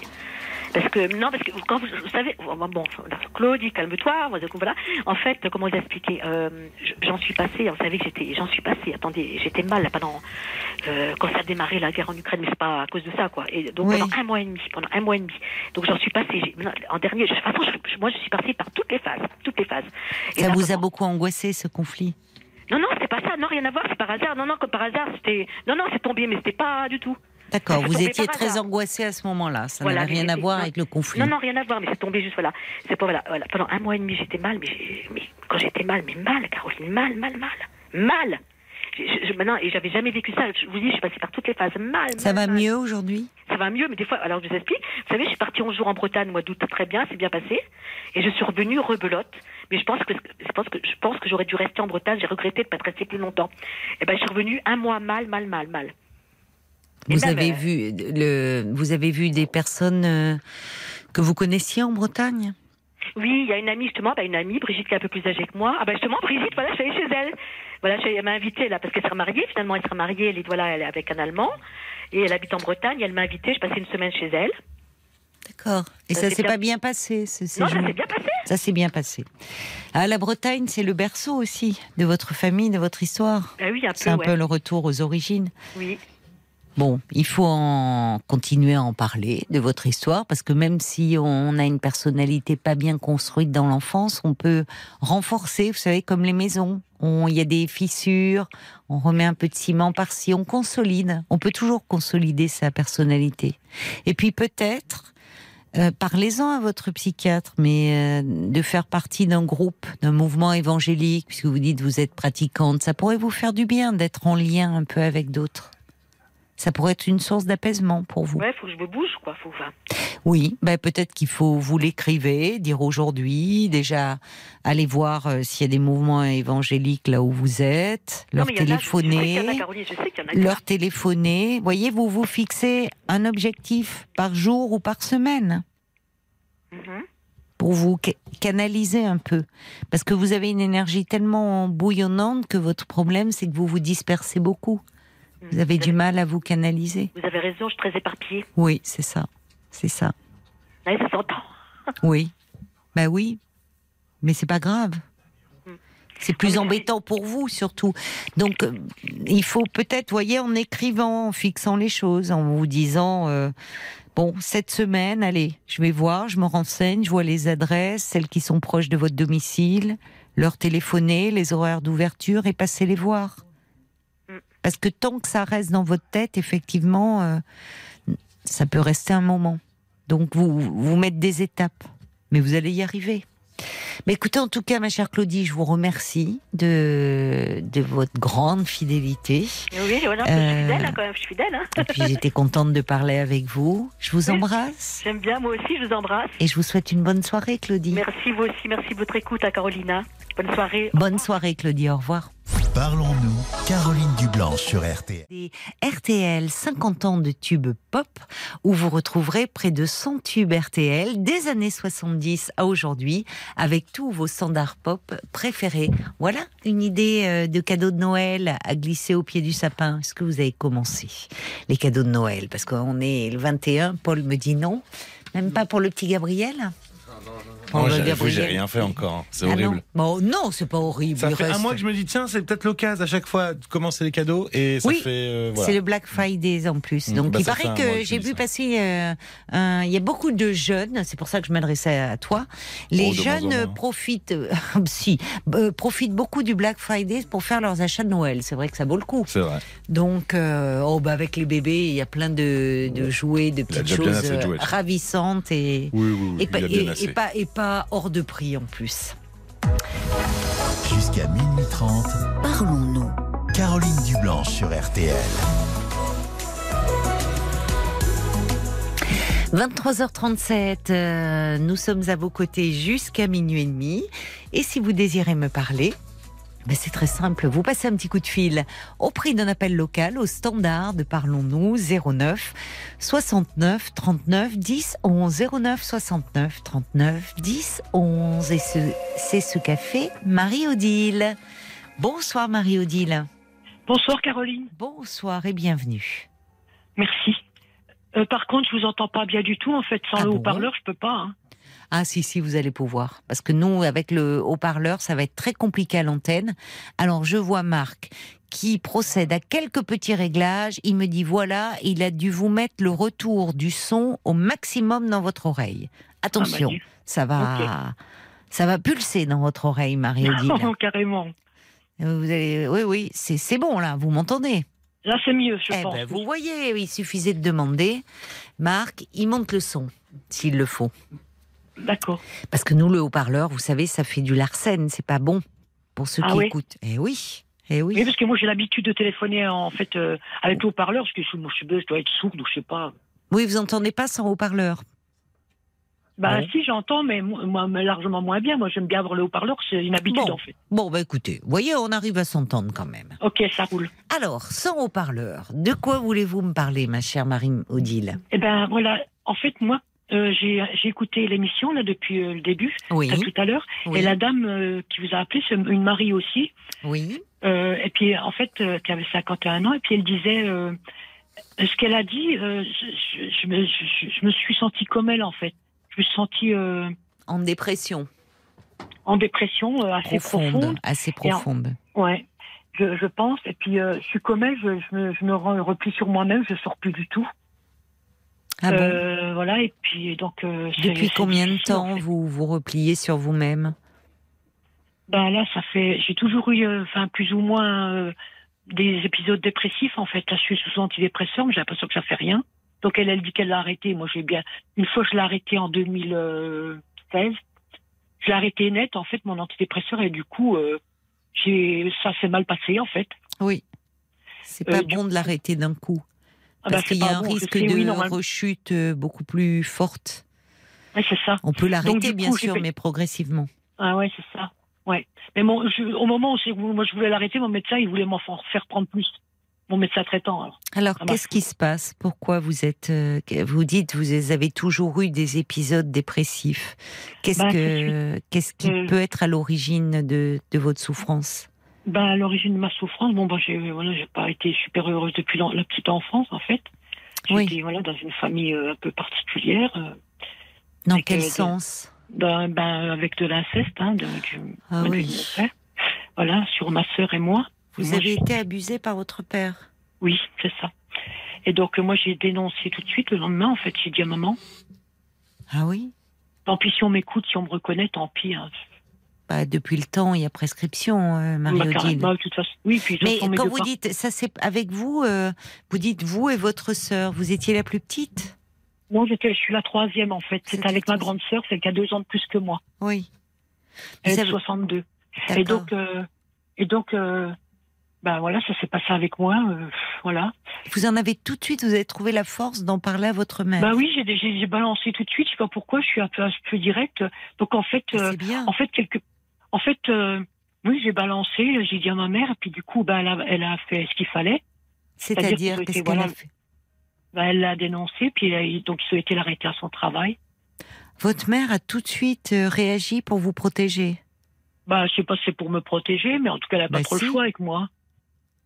Ah, vous savez, malheureusement, on voit dans des familles où il y a un silence et où même si l'enfant parle, on ne, fait, on ne dit rien. Donc, si elle est sous le choc, elle a trouvé elle aussi la force de d'aller au commissariat et, et votre père a été arrêté. Oui, c'est ça. Et il y a eu un procès? Bah, Il y, y a de la préventive. Nous, on s'est retrouvés au tribunal euh, hein, dans notre jeunesse euh, qu'on avait, voilà, à huis clos, c'était. Vous aviez, Et donc, oui, à- vous étiez mineur. Vous aviez quel Oui. âge? Oh, ben, je devais avoir 11-12 ans. Oh là là, oui, vous étiez toute Et donc, jeune. du coup, ben, je sais plus ce que je voulais dire. Je panique, en fait. Non, non, non, non, non, non, ne paniquez pas. euh, Je, je Tout va bien se passer. Je, je vous demandais en fait, euh, euh, Marie-Odile, puisque vous me dites que vous avez eu plusieurs épisodes dépressifs et qu'à nouveau vous, vous vous sentez mal, vous vous repliez sur vous-même, et je vous demandais un peu euh, d'où venait cette euh, cette souffrance. Alors Ah, là, euh, vous, Voilà. effectivement, vous m'avez dit que vous étiez dans une famille un peu particulière, Mhm. et vous me parlez euh, du comportement incestueux de votre père. Voilà. Et donc, du coup, ben, ma, ma vie s'est déroulée. Ben, j'ai essayé de faire au, au mieux, au mieux avec ma vie, c'est-à-dire, euh, je suis tombée trois fois amoureuse. J'ai, voilà, donc euh, j'ai eu euh, quatre filles, c'est-à-dire euh, une d'un premier mariage, deux d'un deuxième et une dernière d'un, troisième mariage. Et c'est moi qui ai divorcé à chaque fois, je suis partie avec mes enfants. Oui. Quand je sentais que ça allait pas, que j'étais la bouffe baisse boniche, ben ça allait plus. Je, je tombais dans une dépression, donc du coup, euh, et puis dès que je quittais la personne, ben après je, je reprenais du poil de la bête et puis ça allait mieux. Je, je repartais en fait. Ah oui, d'accord. Et qu'est-ce qui n'allait pas quand vous étiez euh, en couple alors, qui, qui fait que vous vous sentiez mieux seul avec vos enfants? C'est important parce- ça, au fond. Oui, ben, ah, Oui. Ben, parce que disons que j'avais l'impression de répéter le rôle euh, de mes parents. Euh, voilà, on est à la maison. Dans, Oui. dans les années 80, 90, on n'était pas obligé de travailler à tout prix, surtout que j'ai pas fait d'études. Euh, Voilà, tout était saccagé. Je détestais l'école, en fait. Euh, Voilà, j'avais peur de tout, en fait. Euh, Puis détestais surtout l'école. euh, Voilà. Donc, euh, du coup, ben, euh, voilà, j'ai eu quatre filles. Et maintenant, enfin, je, je, je peux pas vous donner le détail, c'est trop, ce serait trop Non, long, hein, il y en a oui. pour, hein, une éternité. Oui, Et du coup, ben là, maintenant, euh, ma dernière petite, elle vivait encore avec moi jusqu'en 2019. Et là, elle est partie à Strasbourg. euh, enfin, elle est partie, euh, voilà. Et sur qui dit nom, je ne pas. Pas grave. Donc, elle est partie faire ses études. Elle est partie à la fac depuis 2019. Au début, je me dis, ouais, cool, c'est bien. Plus d'ado à la baraque. Je, je me croyais tranquille. Et puis après, là, après, les mois sont passés. Il y a eu le Covid, tout ça. Donc, elle- on se voyait plus. oui. Et puis là, je, là, je, je me suis rendu compte je ne pouvais pas vivre sans elle, en fait. Et mes autres filles non plus, d'ailleurs. Les deux du milieu ne me parlent plus, en fait. Le- C'est les deux de mon, mon deuxième mariage, Hmm. celle qui a 31 ans et 28 ans. En fait, parce que leur père, il les a montés depuis toujours. Euh, Voilà, quand j'ai divorcé, il n'a pas supporté. Donc, du coup, il a dit tout le mal de moi euh, à mes filles. Donc, du coup, elles ont une mauvaise image de moi. Donc, du Ouais. coup, ben, elles ne me parlent plus. Et puis, euh, voilà. Donc, la petite, Donc c'est ben, ça qui vous après- fait souffrir, c'est de actuellement, c'est euh, d'être coupé de vos filles. enfants, en fait. Oui. Mais votre fille qui est partie là faire ses études, elle n'est Oui. pas partie fâchée contre vous? Euh, bah, disons qu'on a eu des, des petites mésententes, mais en fait, euh, on- je viens d'apprendre il y a quelques mois de ça qu'en fait, elle est autiste. Qui vous a dit ça? Ben, c'est elle qui me l'a dit, elle a fait les tests, elle a vu un psychiatre, en fait, voilà, elle est suivie, maintenant elle est autiste, c'est avéré, en fait. Oui, donc elle a une forme Mais- d'autisme particulière parce que si vous en étiez pas rendu compte jusqu'à présent, vous dites elle est étudiante? Oui, elle était étudiante, mais elle est- en fait, elle a fait bac plus 2, enfin, la deuxième année, elle est obligée d'arrêter, parce qu'en Oui, fait, comme elle est autiste, elle n'a pas pu continuer, en fait. Et pourtant, Oui, elle est elle a hyper quand même fait intelligente. bac plus 2, oui. euh, Mais oui. elle- elle- pourtant, pourtant, elle est hyper intelligente. Elle, elle a appris, elle a appris l'allemand, le russe, en autodidacte, le, le japonais. Elle apprend, enfin, elle est super intelligente, ma gosse. Oui, oui, c'est pas. Enfin, avec il y, a- il y a des formes d'autisme. où Oui, mais attention, mais, oui, mais ma fille, quand je dis, quand je dis, quand je lui dis, écoute, Anna, il y a peut-être des... Au début, je l'ai pas accepté. hein. Et puis, quand je dis, tu sais, Anna, il y a peut-être des formes d'autisme, mais non, maman. Parlez bien, bien dans le téléphone, euh, Marie-Odile. Je Pardon? Voilà, là, c'est mieux. Ah oui, pardon. Bon. Excusez-moi. Oui, donc votre fille, là, elle est partie pour faire ses études. Entre-temps, elle euh, elle se sentait pas très bien, peut-être d'être éloignée de vous. Elle a consulté et là, elle est prise en charge. Donc déjà, c'est bien. Elle- Oui, Vous elle- savez qu'elle elle a- elle est pas elle est pas fâchée contre vous. Mais c'est de vous retrouver seul. Vos, vos enfants étaient un peu euh, pour vous, c'est ce qui vous donnait un but aussi dans votre C'est vie. ça. C'est Moi, ça. je- Vous vous êtes battu pour vos filles. Voilà, je, je vis Ça pour mes donnait- enfants, je oui. vis pas pour moi, en fait. C'est ça. C'est ça. Mm. Eh ben, il est peut-être temps d'apprendre. Il est jamais trop tard, vous savez, Ah, d'apprendre mais à oui, vivre oui, pour mais vous. oui, mais j'ai pas envie, en fait. Moi, c'est moi, ça Ah. je m'en fous de moi, en fait. Eh ben voilà, ben, il va peut-être falloir euh, apprendre à, à, à considérer que vous avez de la valeur et que c'est important de vous occuper de vous. Et ça fera Mais aussi du bien jamais- à vos filles. Oui, mais la valeur, en fait, j'ai l'impression d'être rejetée de partout, en fait, depuis toujours, en fait. Oui, mais vous savez. Marie-Odile, mais quand on ne s'aime pas, et, et malheureusement, c'est une des conséquences de, l'inceste, des répercussions psychologiques que cela a. euh, très vite, on, on développe une forme d'hyper-réactivité à tout ce qui peut paraître comme du rejet. Parce qu'il y a une telle demande d'amour derrière que c'est un puissant fond. Donc, euh, il va falloir commencer à vous aimer, vous. Est-ce que, parce que vous me dites que vous avez trouvé la force de parler à 11-12 ans, ce qui, ça demande déjà euh, ben, beaucoup de courage, que votre mère a tout de suite réagi, est allée au commissariat, euh, que votre père a fait de la préventive, qu'il y a eu un procès en huis clos. Et est-ce que vous, euh, parce que je vois vous avez 58 ans, vous me dites, est-ce oui, oui. qu'à ce moment-là, il n'y avait pas toutes les associations d'aide aux victimes comme il y a aujourd'hui, malheureusement? Est-ce que sur le plan psychologique, vous avez été accompagné Jamais. Eh oui, c'est là le problème. C'est ça le problème. C'est ça. Oui. C'est-à-dire qu'après, vous dites, parce que quand vous me dites que vous détestiez l'école, vous n'aimiez pas l'école, comment euh, pouvoir, comment apprendre quand on a la tête pleine de si graves problèmes C'est ça. Parce que que c'est très dit, lourd pour pas. vous. Mais oui, vous ne Voilà. pouviez pas apprendre. Voilà, c'est ça. J'avais pouviez pas la tête, euh, j'avais pas la tête à ça. apprendre en Vous- fait. Mais en fait, mais en fait maintenant, mais je suis mal vue. Je suis vue comme, euh, je suis au RSA d'ailleurs. Oui. Maintenant, je suis vue comme la pestiférée, celle qui sait rien foutre, celle qui. Qui, pas, qui, euh, vous pensez que qui vous voit comme ça? Ben, mes, mes filles déjà en premier, mes sœurs aussi. Oui. Et votre fait, sœur euh, qui a été abusée comme vous, euh, vous, êtes- vous êtes resté proche d'elle? Parce qu'en parlant, vous l'avez aussi, euh, vous, vous, vous lui avez permis d'échapper à ces violences. Oui, mais bon, j'ai pas, moi, je, moi, je, je me suis dit quelque part, je l'ai sauvée en fait. Mais bien sûr, vous l'avez sauvée, c'est le mot. elle, sauf que, faut que je vous dise, Caroline, en fait, en 2019, j'étais avec Anna, ma petite Anna, ma dernière de 21 ans. Oui, On a fait une réunion de famille chez ma sœur. oui, Et en fait, euh, le soir, le soir, on a dormi là-bas parce que c'était plus, c'était assez loin de voilà d'où j'habite. Et du coup, euh, mon beau-frère, il a eu des attouchements sur ma fille en fait. Enfin, l'opération s'est recommencée mais sur ma gamine ce coup-ci. le mari de votre sœur? Oui, c'est mon beau-frère en fait. Alors, alors ma fille ne l'a pas dit tout de suite. Elle l'a dit à sa grande sœur qui a 41 ans d'un premier mariage. Elle lui a dit, puis après la grande, ben, elle me l'a dit évidemment. Et en fait, quand j'ai appelé ma sœur, j'ai demandé à parler à mon beau-frère, et puis je l'ai insulté de tout, qu'il était fou, que, enfin voilà. En fait, il a fait beaucoup de mal, et maintenant, donc euh, du coup, je suis allée porter plainte euh, avec ma fille, euh, voilà, dans, dans mon département où j'habite. Et, et puis depuis 2019, en fait, j'ai pas de nouvelles. À mon avis, c'est classé sans suite. Hein. Ils ont fait une enquête sûrement.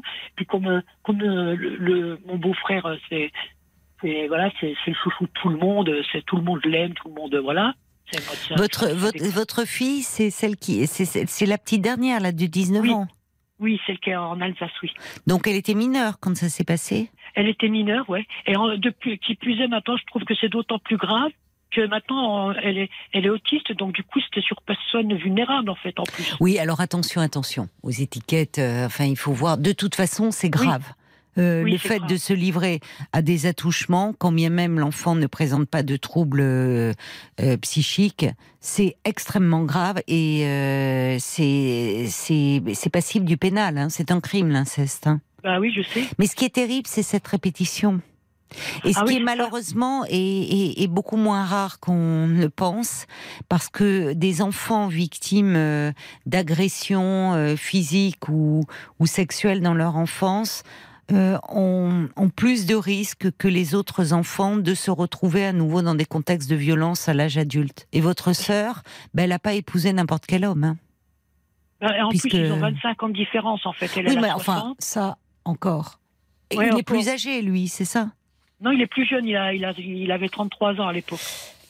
Qu'est-ce qu'elle en dit, votre fille, qu'il n'y ait pas eu de, de plainte, enfin que la, que, Bah. la, que la plainte ait été classée sans suite? Ben, je sais pas, c'est classé sans suite, parce que la police ne me donne, ne me donne pas de nouvelles. Je vais devoir aller Oui, au mais il faut se constituer partie civile, il faut...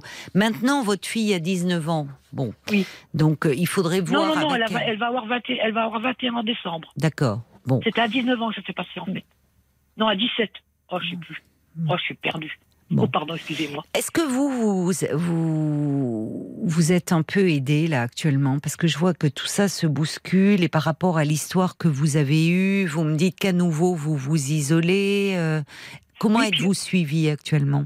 Non, je suis pas, j'ai jamais été suivie, en fait, pratiquement. Mais pourquoi? Ben, parce qu'en fait, euh, ben, j'ai pas, ben, je- moi, je me suis dit que les problèmes sont là, il faut les affronter, euh, Mais, le euh, passé. Tu voulais me dire que c'était le passé, que c'est Oui, pas mais grave. vous voyez que le passé il passe pas là. C'est pas Ah, n'importe pas quel du tout, là. passé. Là, Parce que le problème, c'est que le passé, il est en boucle dans votre tête. Et malheureusement, l'histoire s'est répétée avec euh, euh, avec l'abus commis sur votre fille. Voilà. Donc, Et là, pour vous, ce qui est terrible, c'est que c'est terrible pour votre fille, mais pour vous aussi, parce que c'est comme euh, si tout vous explosait à nouveau au visage. C'est ça. Donc j'ai dit- c'est pour moi, c'est pour ça que j'ai dit à la gamine, euh, écoute, euh, est-ce que tu veux porter Moi je lui ai demandé, tu veux porter plainte Elle m'a dit ok, Et on y va ensemble, pas de souci. Voilà. Mais Et en vous fait, avez bien réagi. Mais en fait, mes, mes, mes, mes trois sœurs, du coup, quand elles ont su que j'ai dénoncé, ben elles me parlent plus. En fait, comme si elles défendaient une famille de pédos, quoi, de pédophiles en fait. Hmm. En fait, elles me parlent plus. Ma- la dernière, ma petite sœur qui a un an de moins que moi, elle m'a envoyé un dernier message que j'ai gardé. Elle m'a marqué je te, je te connais plus, t'es morte pour moi. C'est terrible ça. Mais vous savez, vous savez, Marie-Odile, c'est terrible et là aussi, malheureusement, c'est plus fréquent qu'on ne le pense. oui, je Celui sais, je qui sais, a le sais. courage de dénoncer euh, est, est souvent rejeté par les autres, qui font bloc autour de l'agresseur. Parce que euh, je pensais, euh, quand vous dites que vous avez parlé à l'âge de 11-12 ans, que votre mère euh, a été au commissariat, que votre père a été, euh, s'il a fait de la préventive, c'est qu'il a été en prison en préventive, donc c'est qu'on a estimé les faits graves, qu'il y avait des preuves à l'appui. Mais ça veut dire qu'à ce moment-là aussi, parfois ce qui arrive, c'est qu'on reproche à l'enfant qui a parlé de faire exploser la famille. Parce que du coup, il y a le père, s'il va en prison, bah, il y a plus de salaire, il y a plus de revenus qui arrivent, vous voyez, il y a des conditions de vie plus difficiles. Oui, puis, oui, puis, puis Et on- maman, elle- Oui. maman, elle nous disait, euh, elle nous disait, ah ben, bon ben, le, le vieux sera plus là maintenant. Ben, écoutez, vous, je suis désolée, vous allez être séparés. Alors nous, je suis à l'aide tous les côtés. On pouvait pas, on voulait pas être séparés. Enfin voilà, il y a eu plein de. Vous avez été séparés, la fratrie. non, du, coup, non. Ma mère, elle, elle a, elle a déménagé, puis elle, nous- elle a réussi à nous garder nous quatre, en fait. Ce qui est terrible souvent, c'est que on, on reproche à l'enfant, à celui euh, qui parle d'avoir fait éclater la famille. Mais Oui. en fait, ce qui fait éclater la famille, c'est l'inceste, c'est le comportement incestueux. Parce que avec l'inceste, il n'y a plus de famille en fait. Il n'y a pas de famille. Il y a- et les générations, elles sont abolies. C'est c'est l'in- l'interdit de l'inceste, c'est l'interdit qui est dans toutes les sociétés humaines. Et c'est ce qui fait qu'on peut euh, qu'on peut fonctionner en société. Donc euh, c'est- un interdit universel. Le problème, moi j'entends j'en- j'entends Marie-Odile que euh, là effectivement vous pouvez prendre tous les antidépresseurs que vous voulez. Ce dont vous avez besoin, c'est de parler en fait, Marie-Odile. Ben oui, je sais. Et il faudrait vous rapprocher d'associations euh, d'aide aux victimes. Vous Ah, voyez ah, oui, Mais- peut-être. mais il faudrait, euh, mais oui, il faut vous rapprocher euh, de. alors il y a SOS inceste, j'ai pas le, le numéro là, mais il y a aussi des France victimes. En fait, vous vous pouvez faire une recherche internet? Vous pouvez vous Bah, je renseigner ou à la mairie, à la mairie Oui, non, mais téléphoner. même, oui, non, mais de toute façon, il y a, il y a un truc d'aide aux victimes, même au commissariat de police. partout. Alors exactement. Oui, je Voilà. voulais pas vous, vous Ouais, ouais, demander de passer, mais au commiss, dans les commissariats de police maintenant, les numéros de téléphone de ces associations sont affichés. Oui, voilà. Donc, euh, Parce que Oui.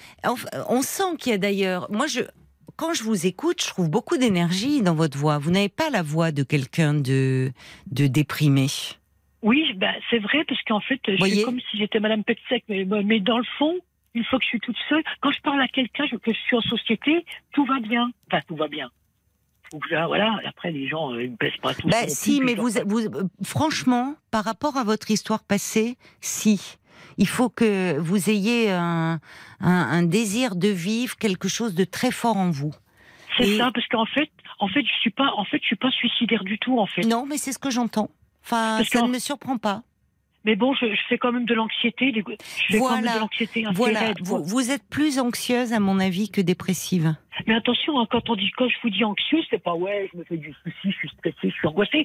C'est de l'anxiété euh, au point de d'avoir une, une sensation de mort imminente. Hein.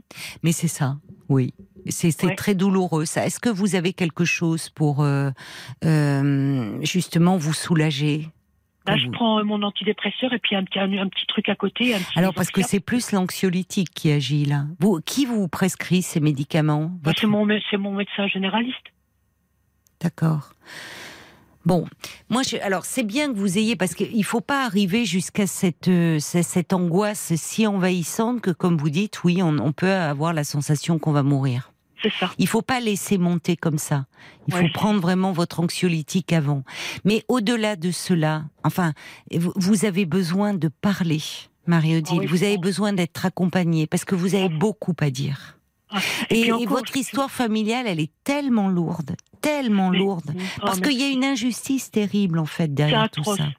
Et de voir qu'aujourd'hui vous êtes rejeté alors que euh, vous avez trouvé la force de parler et on vous en veut de ça et on protège en fait l'agresseur. C'est ça, Alors- je c'est comme, oui, Oui, Mm. pardon, c'est comme une double peine en fait. c'est vrai, vous avez raison. Et, et- et je pense qu'il serait vraiment, euh, ça vous ferait du bien de vous rapprocher d'associations de victimes pour, euh, il y a à la fois un suivi individuel, psychologique, Mmh. et il y a souvent des groupes de parole où vous pouvez vous retrouver avec d'autres personnes. Alors certaines ont Ah. plus avancé dans leur histoire, mais Après. ont, pu, euh, voyez, donc il y a, il y a un groupe d'entraide en fait Après les, groupes, après les groupes de parole, je suis d'accord, ok, c'est vrai que tout.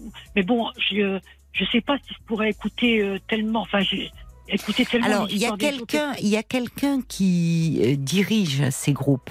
Vous voyez, pour que la parole puisse circuler. Euh, Peut-être qu'effectivement, je comprends que vous avez vous beaucoup à dire sur votre histoire et que dans un premier temps, bah, ce serait bien que vous soyez suivi sur un plan individuel et que euh, les groupes de parole peuvent être un soutien dans un second temps. Ça dépend des personnes. Oui, je pense pas que. Je pense que moi, ça me plairait pas de, de raconter ben, ma life. C'est ça, mais ça dépend de chacun, je comprends. Mm. En tout cas, il faut pas que vous restiez dans dans dans cette. euh, Il y, a- il y a quelque chose en fait qui demande à être à être mis en mots, à, à parler. C'est pour ça aussi que vous m'appelez ce soir et que les médicaments seuls ne peuvent rien, Marie-Odile. Bah oui. C'est-à-dire que votre histoire, il faut que vous soyez accompagné et Vous voyez Parce que là, tout sort en vrac comme ça. Parce que vous, pendant longtemps, euh, c'est comme si on voulait vous faire taire encore aujourd'hui. Et c'est ça qui ne va pas. Donc, rapprochez-vous. j'aurais rappro- voulu, ce que j'aurais voulu, dire, Bon. moi, ce que je, je, je. Marie-Odile, on doit Oui. marquer une pause parce que c'est Ah l'heure oui, des infos et je vous retrouve après. À tout de suite. Jusqu'à minuit 30, Parlons-nous. Caroline Dublanche sur RTL. De 22h à minuit et demi, c'est votre voix que l'on entend euh, sur les ondes d'RTL. L'antenne est à vous et tous vos appels sont les bienvenus au standard de Parlons-nous 09 69 39 10 11. C'est un numéro euh, de téléphone non surtaxé. Marie-Odile, Merci d'avoir euh, patienté. Je suis désolée, hein, j'ai dû vous Bah non, interrompre. c'est normal, je pour, vous euh, en prie. voilà, pour les, pour les infos. Non, Oui, mais je connais l'émission, vous inquiétez pas. hein, connais.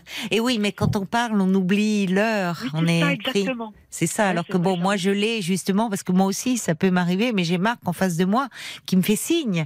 Voilà, rappeler qu'il y a des des, des flashs d'informations à, à chaque heure. Euh, oui, vous vouliez, euh, vous étiez en train de me dire justement avant minuit que vous me disiez ce que je veux dire, moi, ce que je veux dire. Qu'est-ce que qu'est-ce que vous vouliez me dire à ce moment-là? Euh, en fait, euh, ce que je voulais dire, en fait, moi, ce qui me manque, c'est mes enfants et mes sœurs, en fait. Oui. Et, je sais que je voulais leur écrire, en fait, pour leur, leur, expliquer, mais je, je pense pas qu'elles qu'elles soient ouvertes à, à vouloir me lire ni, ni même m'entendre. leur expliquer, c'est-à-dire, est-ce que vos, vos sœurs connaissent de fait votre histoire? Bah, Puisque carrément, certaines, euh, voilà. Mais c'est depuis l'histoire avec votre beau-frère qu'elles vous ont tourné le dos. Oui. Oui. On ne voyait pas beaucoup, puisque de toute façon, elles sont élo- éloignées l'une de l'autre. On, on, fait une petite réunion de temps en temps. On était en famille avec euh, nos filles, nos, nos, nos nièces, enfin tout le monde. Et puis maintenant, euh, en fait, en fait, ma grande sœur, elle a, elle a eu, elle a le cancer euh, de l'utérus. En fait, ils lui ont tout enlevé, en fait, la peau. Oui, Et du coup, comme euh, comme moi j'ai balancé ça, oui. en fait, ça n'a pas plu à mes sœurs puisque c'est elle la priorité, comme elle a le cancer, qu'elle est sous traitement, c'est c'est elle la priorité. Elle, elle- c'est elle euh, qui a droit à la- toute la compassion. Mais moi, euh, moi, Oui. comme c'est c'est dans ma tête que ça se passe, et puis voilà. Non. Donc du coup, j'ai je suis zappée quoi en fait. Oui, c'est c'est elle la priorité, donc du C'est coup, ils très douloureux. Mais euh, quand vous dites c'est dans ma tête que ça se passe, non, c'est pas dans votre tête que ça se passe. Mais pour Euh, elle, Oui, parce qu'elles sont dans le déni, vos sœurs. c'est ça, exactement. Bon. Elles sont totalement dans le Elles déni, sont mais filles totalement dans le déni, donc elles, elles vous renvoient comme si vous étiez folle, comme si vous ça. racontiez des ça. histoires et Elle que vous dit- étiez folle. Justement, ma grande sœur, celle que euh, voilà, ma, ma grande sœur que son mec, euh, voilà, il a embêté ma fille. C'est ben, elle, votre elle, grande sœur, qui a un folle, cancer de Mario. l'utérus Elle me dit, t'as toujours été folle, Mario, t'es folle, tu, tu cherches l'argent, tu cherches l'argent. Je- Oui. C'est ça. Elle préfère se raconter cette histoire plutôt que ça. de se moi, dire qu'au fond, elle a épousé un homme euh, qui euh, a des comportements incestueux, comme son père, Exactement. comme votre père. Voilà, c'est ça. Elle est dans une répétition terrible. Et euh, c'est tellement terrible qu'elle se raconte une autre histoire. Donc c'est plus Voilà. facile de dire que vous êtes folle. Mais non seulement dommage. vous n'êtes pas folle, mais euh, vous avez, euh, par rapport à ces faits graves, eu la force de protéger votre fille. Ce qu'elle n'a pas pu faire, vous me parliez de vos nièces, c'est assez préoccupant. On peut se demander ce qui peut se passer. Exactement. C'est pour ça qu'on a dénoncé, en fait, avec ma fille, avec la avec Oui. Anna. Au moins Voilà, pour qu'il y ait une enquête, effectivement, Voilà. par rapport au ça, comportement il y a de eu une cet enquête, homme. il y a eu une affaire. Et donc, euh, ils ont fait une enquête parce qu'il y a des petites filles, il y a des, il y a Oui. des nièces, il y a plein de petites Oui, filles. hein. il faut protéger les autres enfants. C'est ça.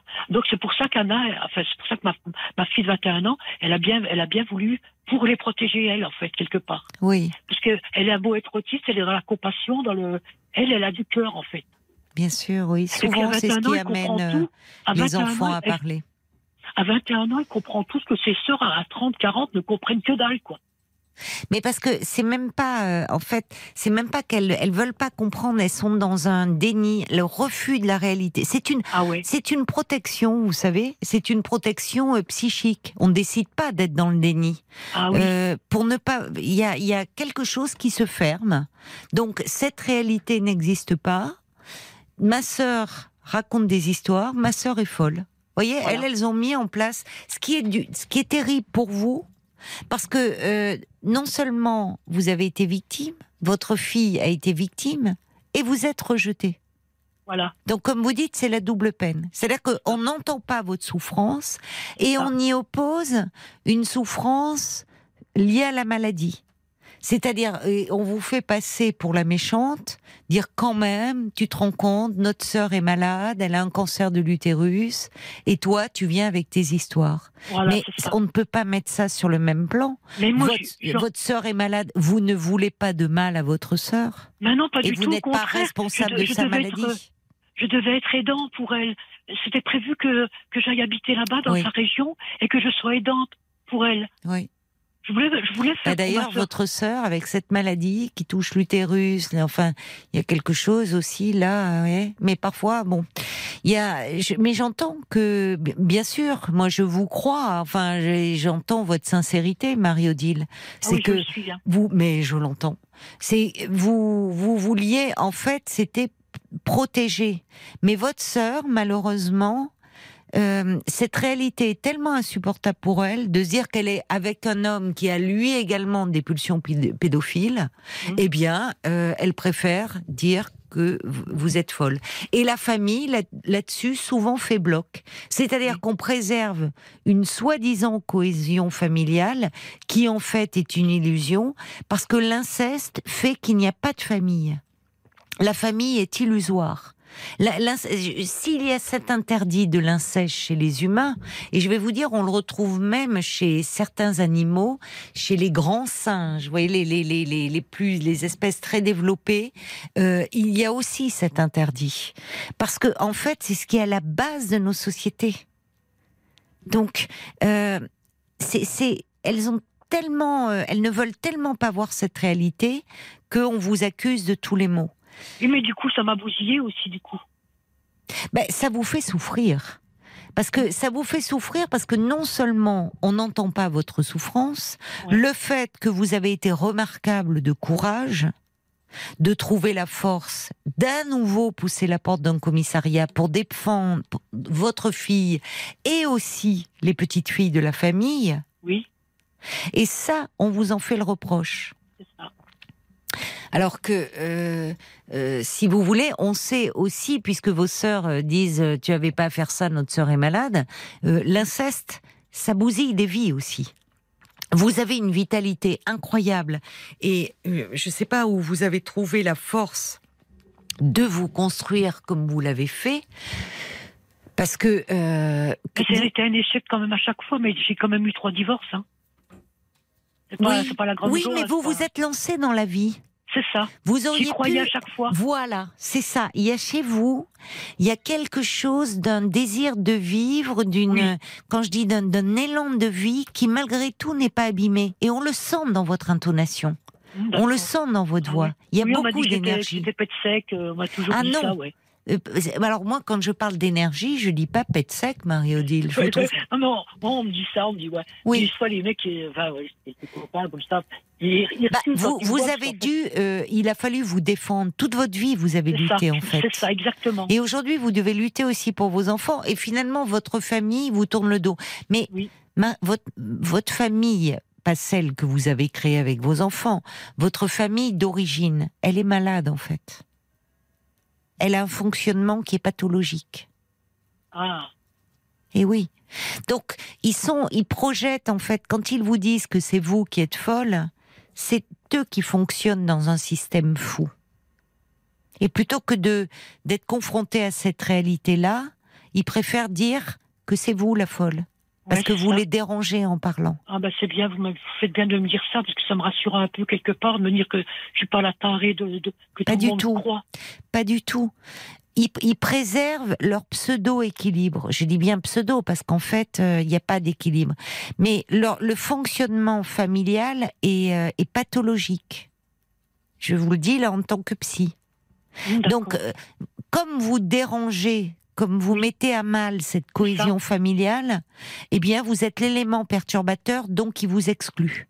Ah. Et ça, malheureusement, c'est euh, une réalité très difficile à laquelle sont confrontées beaucoup de victimes d'inceste, qui, lorsqu'elles parlent, se trouvent parfois face à un bloc familial. Et on entendait encore dans les infos, j'ai pas entendu euh, le, le chiffre, le pourcentage donné par la journaliste Aude Vernuccio, puisqu'à l'occasion des, de la semaine des, des violences faites aux femmes, on parlait de- des enfants de moins de 15 ans euh, victimes de violences abusées au sein Oui, de leur famille. Elle a donné un chiffre que j'ai pas retenu, mais, qui- mais qui, est énorme, de, de, d'enfants qui ne parlaient pas. Parce que quand on parle aujourd'hui de pédophilie, euh, qui malheureusement est une est une réalité. L'actualité, là aussi, il y a une répétition tragique actuellement dans l'actualité avec toutes ces jeunes filles assassinées. Mais il faut pas oublier que le, le- l'un- les, la pédophilie, c'est au sein de la famille qu'elle existe. Dans plus de, de 80% des cas, euh, les enfants abusés le sont au sein de leur famille, Voilà, par ça, un père, par un grand-père, par un oncle. Ouais, c'est ça. Voilà. Mais ça, c'est une réalité que nous aussi, et quand je dis nous, c'est la société tout entière, nous avons du mal à voir. Parce qu'évidemment, c'est une réalité qui dérange, qui, choque, qui heurte, parce que ça ébranle le système familial et l'idée de la famille que nous nous faisons. Et les, aussi bien les violences sexuelles que les violences physiques commises sur, sur les enfants et qui peuvent aller jusqu'à la mort, dans 80% des cas, ces violences ont lieu au sein de la famille. Ouais, c'est ça. Ouais, je suis d'accord, c'est ce que j'entends tout le temps, oui. Donc, ne vraiment, euh, je, je pense que vous avez. euh, moi, je suis admirative en vous écoutant. De... Oh, mais dites pas ça, vous allez me faire pleurer, vraiment, vous êtes tellement gentille, euh, Caroline. Ah, mais je suis sincère, hein, Marie-Odile, en Non, le mais- disant. Non, mais vous êtes la première personne qui, qui, m- qui, qui m'écoute un peu, en fait, qui, qui, me dit, qui me donne une petite voix à prendre, une petite, un petit sentier de, Oui, un petit sentier pour reprendre un peu Ah, goût à la vie. oui, oui, oui. Merci beaucoup, Caroline. Mais parce que, franchement, euh, ce goût à la vie, il faut que vous l'ayez chevillé au corps pour avoir, euh, euh, pour être arrivé jusque-là, Marie-Odile. Et, Merci, vous euh, faites le job, Caroline, en tout cas. Non, mais c'est, vous savez, quand on vous dit actuellement, ou même dans votre famille, on vous dit, on vous renvoie, vous êtes rien parce que vous êtes au RSA. Euh, c'est, vous savez, le, ce que l'on vaut, la valeur d'une personne, elle est, elle est en rien liée à son statut euh, social et à son métier, au fait qu'elle en ait un ou pas. Et quand je vous écoute, vous êtes quelqu'un d'une grande valeur sur le plan Merci, humain parce qu'il a fallu pour euh, vous construire, pour avancer jusque-là, pour protéger aussi votre fille, et ça. bien que vous vous battiez tout au long. Et vous avez trouvé la force de le faire. J'adore ma petite, de toute façon. Mais ça je, je les- je les adore, mes, mes filles, hein, les quatre. Mais je leur en veux beaucoup parce que voilà, elles sont dans le déni, quoi. En fait, il va falloir vous protéger de votre Oui. famille. J'entends que vos sœurs vous manquent, mais vous savez, le déni, c'est terrible. Ça fait que c'est quelque chose qui euh, qui fait que on rejette euh, souvent Ah avec violence cette réalité qu'on ne veut pas voir. Et malheureusement, cette réalité, c'est vous. Voyez?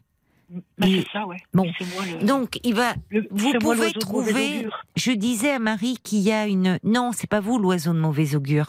Oui, Non, en le- parlant, en parlant. Mais, mais en fait, de toute façon, quand on ne parle pas, ce qui se passe, c'est que les choses se répètent. Et votre sœur, elle est dans un scénario de répétition tragique avec cet homme. Bon, donc, je, je le disais à Marie, il y a une vie en dehors de la famille. Il faut pas croire que tout tourne autour de la famille. Il y a des familles, évidemment, où on peut euh, euh, se, se ressourcer quand la vie tape dur, quand on a des gros problèmes, où il y a de la solidarité, Voilà. où il y a de l'entraide, où il y a de Voilà. l'affection. Et puis il y a des familles où il y a tout l'inverse, où, euh, où en fait il y a des familles qui peuvent détruire. Voilà. Donc à un moment, face à cela, il est important de se protéger d'apprendre à se protéger, de continuer à le faire et de se trouver euh, une famille de cœur. Et vous savez, dans ces, auprès de ces associations, auprès d'autres personnes qui, comme vous, ont vécu des histoires difficiles. Certaines, euh, euh, peut-être euh, justement, vont arriver, vont être moins bien que vous. D'autres vont être passées par ce que vous vivez en ce moment, d'avoir Oui. subi le rejet de leur famille. Et puis finalement, passer la douleur de l'avoir surmonté, d'avoir accepté, d'avoir intégré, et de malgré tout continuer à se faire des liens. Parce que vous êtes quelqu'un d'attachant. Donc euh, il n'y a pas de raison que vous ne trouviez pas euh, des, des amis, des personnes euh, euh, en, en qui, sur qui vous pouvez vous appuyer. Il faut surtout pas vous vous vous replier. Et j'ai beaucoup de messages d'ailleurs qui arrivent. euh, Vous voyez, Ah, des- de la part des auditeurs. Mhm. Il y a Joseph qui dit. C'est vrai que vous êtes étonnante de vitalité. Et en plus, vous analysez les choses de façon très subtile. Alors, prenez confiance euh, en ce que vous pensez et savez, et faites vous des amis et la famille du cœur. Euh, Bambi qui dit vous avez tellement bien fait d'apporter votre soutien à votre fille et elle sait qu'elle peut compter euh, sur euh, sur vous. Il y a Jacques qui dit oui tout cela est très lourd à porter toute seule malgré cette énergie que vous avez. Vous devriez parler de tout ça afin de de vous alléger. Continuez à soutenir votre fille mais pensez aussi à vous. Parce que là, ce que vous a, ce, ce qui s'est passé avec votre beau-frère, ça, en fait, ça vous a complètement ramené en arrière à Ah ce bah, que vous achevé, vécu hein. enfant. Voilà, comme si, en fait, ça vous a pas achevé puisque vous êtes là en train d'en parler avec moi. Ouais, Mais ça aurait vrai. pu vous achever. Oui, ça aurait pu, oui. Oui, c'est vrai, là- j'aurais pu, oui, Ben tout oui, à fait. oui, Mais non, c'est pas dans, c'est pas dans mon Non. optique. Je veux dire, euh, non. Je suis pas pour la. Je me dis, je mourrai un jour comme tout le monde, peut-être tout à l'heure, peut-être dans 10 ans, Oui. peut-être, euh, je sais pas. Mais oui, mais voilà, vous, vous n'êtes, vous n'êtes pas autodestructrice pour vous-même. Non, je pense pas. Non, non, non. Vous avez un tempérament incroyable. Donc je pense que en étant bien entouré et euh, euh, et vraiment avec des, des liens chaleureux, euh, retrouver vraiment de la chaleur humaine, celle qui vous manque, et en étant, vous voyez, quand je parle avec vous, vous disiez qu'il y a des paroles qui vous faisaient du bien. Eh bien, là, remettre les choses à leur place, en fait. C'est pas vous qui êtes malade, c'est votre famille. Alors là, franchement, euh, je- franchement, euh, les, les messages que, que les personnes viennent de, de- de donner, là, Joseph, tout ça, euh, vraiment, je, je les remercie, je les embrasse parce que c'est les, seules personnes de toute ma vie qui ont, qui disent, euh, puis vous aussi, qui me disent des gentillesses. J'ai jamais entendu ce genre de gentillesse de ma vie. Oui, en fait, au-delà des gentillesses, parce que vous êtes quelqu'un Ah, d'attachant. Non, mais non, mal. non, non, vous vous exprimez pas mal du tout, c'est pas vrai. Euh, non, ce sont pas, c'est, c'est, les personnes sont sincères. C'est qu'en en fait, on vous écoute. Et j'en reçois encore un de Brigitte qui, euh, qui dit, euh, mais vous êtes magnifique, courageuse, sensible, et plus encore, Brigitte qui vous embrasse. C'est vrai que Brigitte. vous vous vous rendez pas compte, ne vous limitez pas euh, le RSA, tout ça, ça n'a rien à voir. Il y a des êtres de très grande valeur qui se retrouvent au Oui. RSA. Oui, c'est Et il y a des personnes qui ont des fonctions euh, très importantes dans la société, euh, qui sont au CAC 40 et autres, et qui sur le plan humain n'ont pas de grande valeur. Vous savez, la valeur humaine, elle dépend pas de notre statut social. Oui, Loin de là. Oui, vous avez raison, je suis d'accord. Beaucoup, je regarde Paul qui me dit qu'il y a aussi beaucoup de messages qui sont arrivés euh, pour vous via le groupe Facebook de l'émission, donc je vous propose de les écouter. Il y a beaucoup de messages qui sont euh, de la même veine euh, que ceux que tu viens de lire, Caroline évidemment. Je voulais aussi citer le valet de cœur qui dit euh, Vous êtes un général sans armée, vous avez la force pour être prête à retourner au combat pour votre vie, mais vous n'avez pas d'armes. Alors allez Ouais. parler de votre charge, trouvez des alliés et vous gagnerez votre bataille interne. Sachez que ma force vous accompagne. Et puis, alors j'ai eu beaucoup de monde aussi euh, qui ont appelé le 09 69 39 10 11 Oui, euh, qui ont une histoire similaire à la vôtre, euh, qui, qui voulaient euh, réagir. Alors, si on a le temps d'ici la fin de l'émission, on va essayer, mais euh, je vous promets, on va essayer de peut-être pas, passer Christelle à l'antenne, euh, qui voulait euh, en tout cas vous soutenir. Ah, c'est gentil. Je vous embrasse tous. En tout cas, vous êtes adorables. Tous les messages, vraiment. ben oui, ce sont des pas, auditeurs qui, qui vous ont euh, écouté, qui ont entendu euh, ben, ce que vous exprimez, votre histoire, parce qu'il suffit pas de parler, il faut vraiment être entendu dans sa souffrance aussi. Vous voyez? Oui, Euh, oui. et remettre les choses à leur place. C'est vous qui avez été victime. C'est, euh, voyez, et le, et, et en fait, euh, ce rejet que vous vivez est, est forcément euh, douloureux, mais vous allez trouver euh, auprès de, de ces associations le soutien dont vous avez besoin et que euh, vous vous méritez. Et quand vous parlez de toutes ces gentillesses, ben, je reçois un message de Joseph qui dit mais c'est votre gentillesse à vous qu'on reçoit sans filtre. Parce que vous êtes d'une très grande franchise et Oui, c'est à ça, je nous suis que ça fait du bien. C'est et, et- et pas du tout pète sec en fait. On n'entend pas ça. Vous bon. êtes franche. Ah oui, je suis, fra- je suis assez Vous êtes franche. assez, franche. Oui, oui, vous êtes franche. Je Et pas, c'est une que je suis qualité. Je, je suis du Lyon. Enfin, voilà, il y a tout plein de trucs qui se Oui. mélangent. Mais vous êtes quelqu'un d'attachant. Vous êtes quelqu'un de bien, l'oubliez pas et il faut aussi euh, ça qu'on puisse euh, vous le renvoyer, vraiment. Et c'est les messages que je vous lis sont sans filtre, hein, je vous assure. Ah bah. On vous embrasse, Marie-Odile. Renseignez-vous sur les associations d'aide aux victimes dans votre région. Vous pouvez voir au commissariat et également à la mairie. Oui, oui, On pourra vous en sais, donner. Je sais où aller, oui, oui d'accord. Merci beaucoup, Caroline. Et puis, merci à Paul, merci à Violaine. Et puis, euh, puis, puis À tous les des personnes, auditeurs. qui ont donné. Je, je les embrasse de tout mon cœur, vraiment. Mais un dernier de Sergio qui dit je vous connais pas, mais vraiment j'ai envie de vous envoyer toute ma tendresse et de vous embrasser gentil, bien fort. Prenez soin de vous et rapprochez-vous des associations. Vous allez voir. Merci beaucoup. Au revoir Marie-Odile et n'hésitez pas à nous donner de vos nouvelles. Ok, ok, Caroline, je vous remercie beaucoup. À bientôt alors. On se joue euh, en Coupe du Monde, donc nous, nous serons là à 22h30. Mais sinon, rassurez-vous, ça ne change rien euh, pour les autres émissions. Nous serons là 22h, minuit et demi, exceptionnellement ce soir, minuit et demi. Toute la petite équipe vous embrasse, vous souhaite une très belle nuit et vous dit à ce soir sur RTL.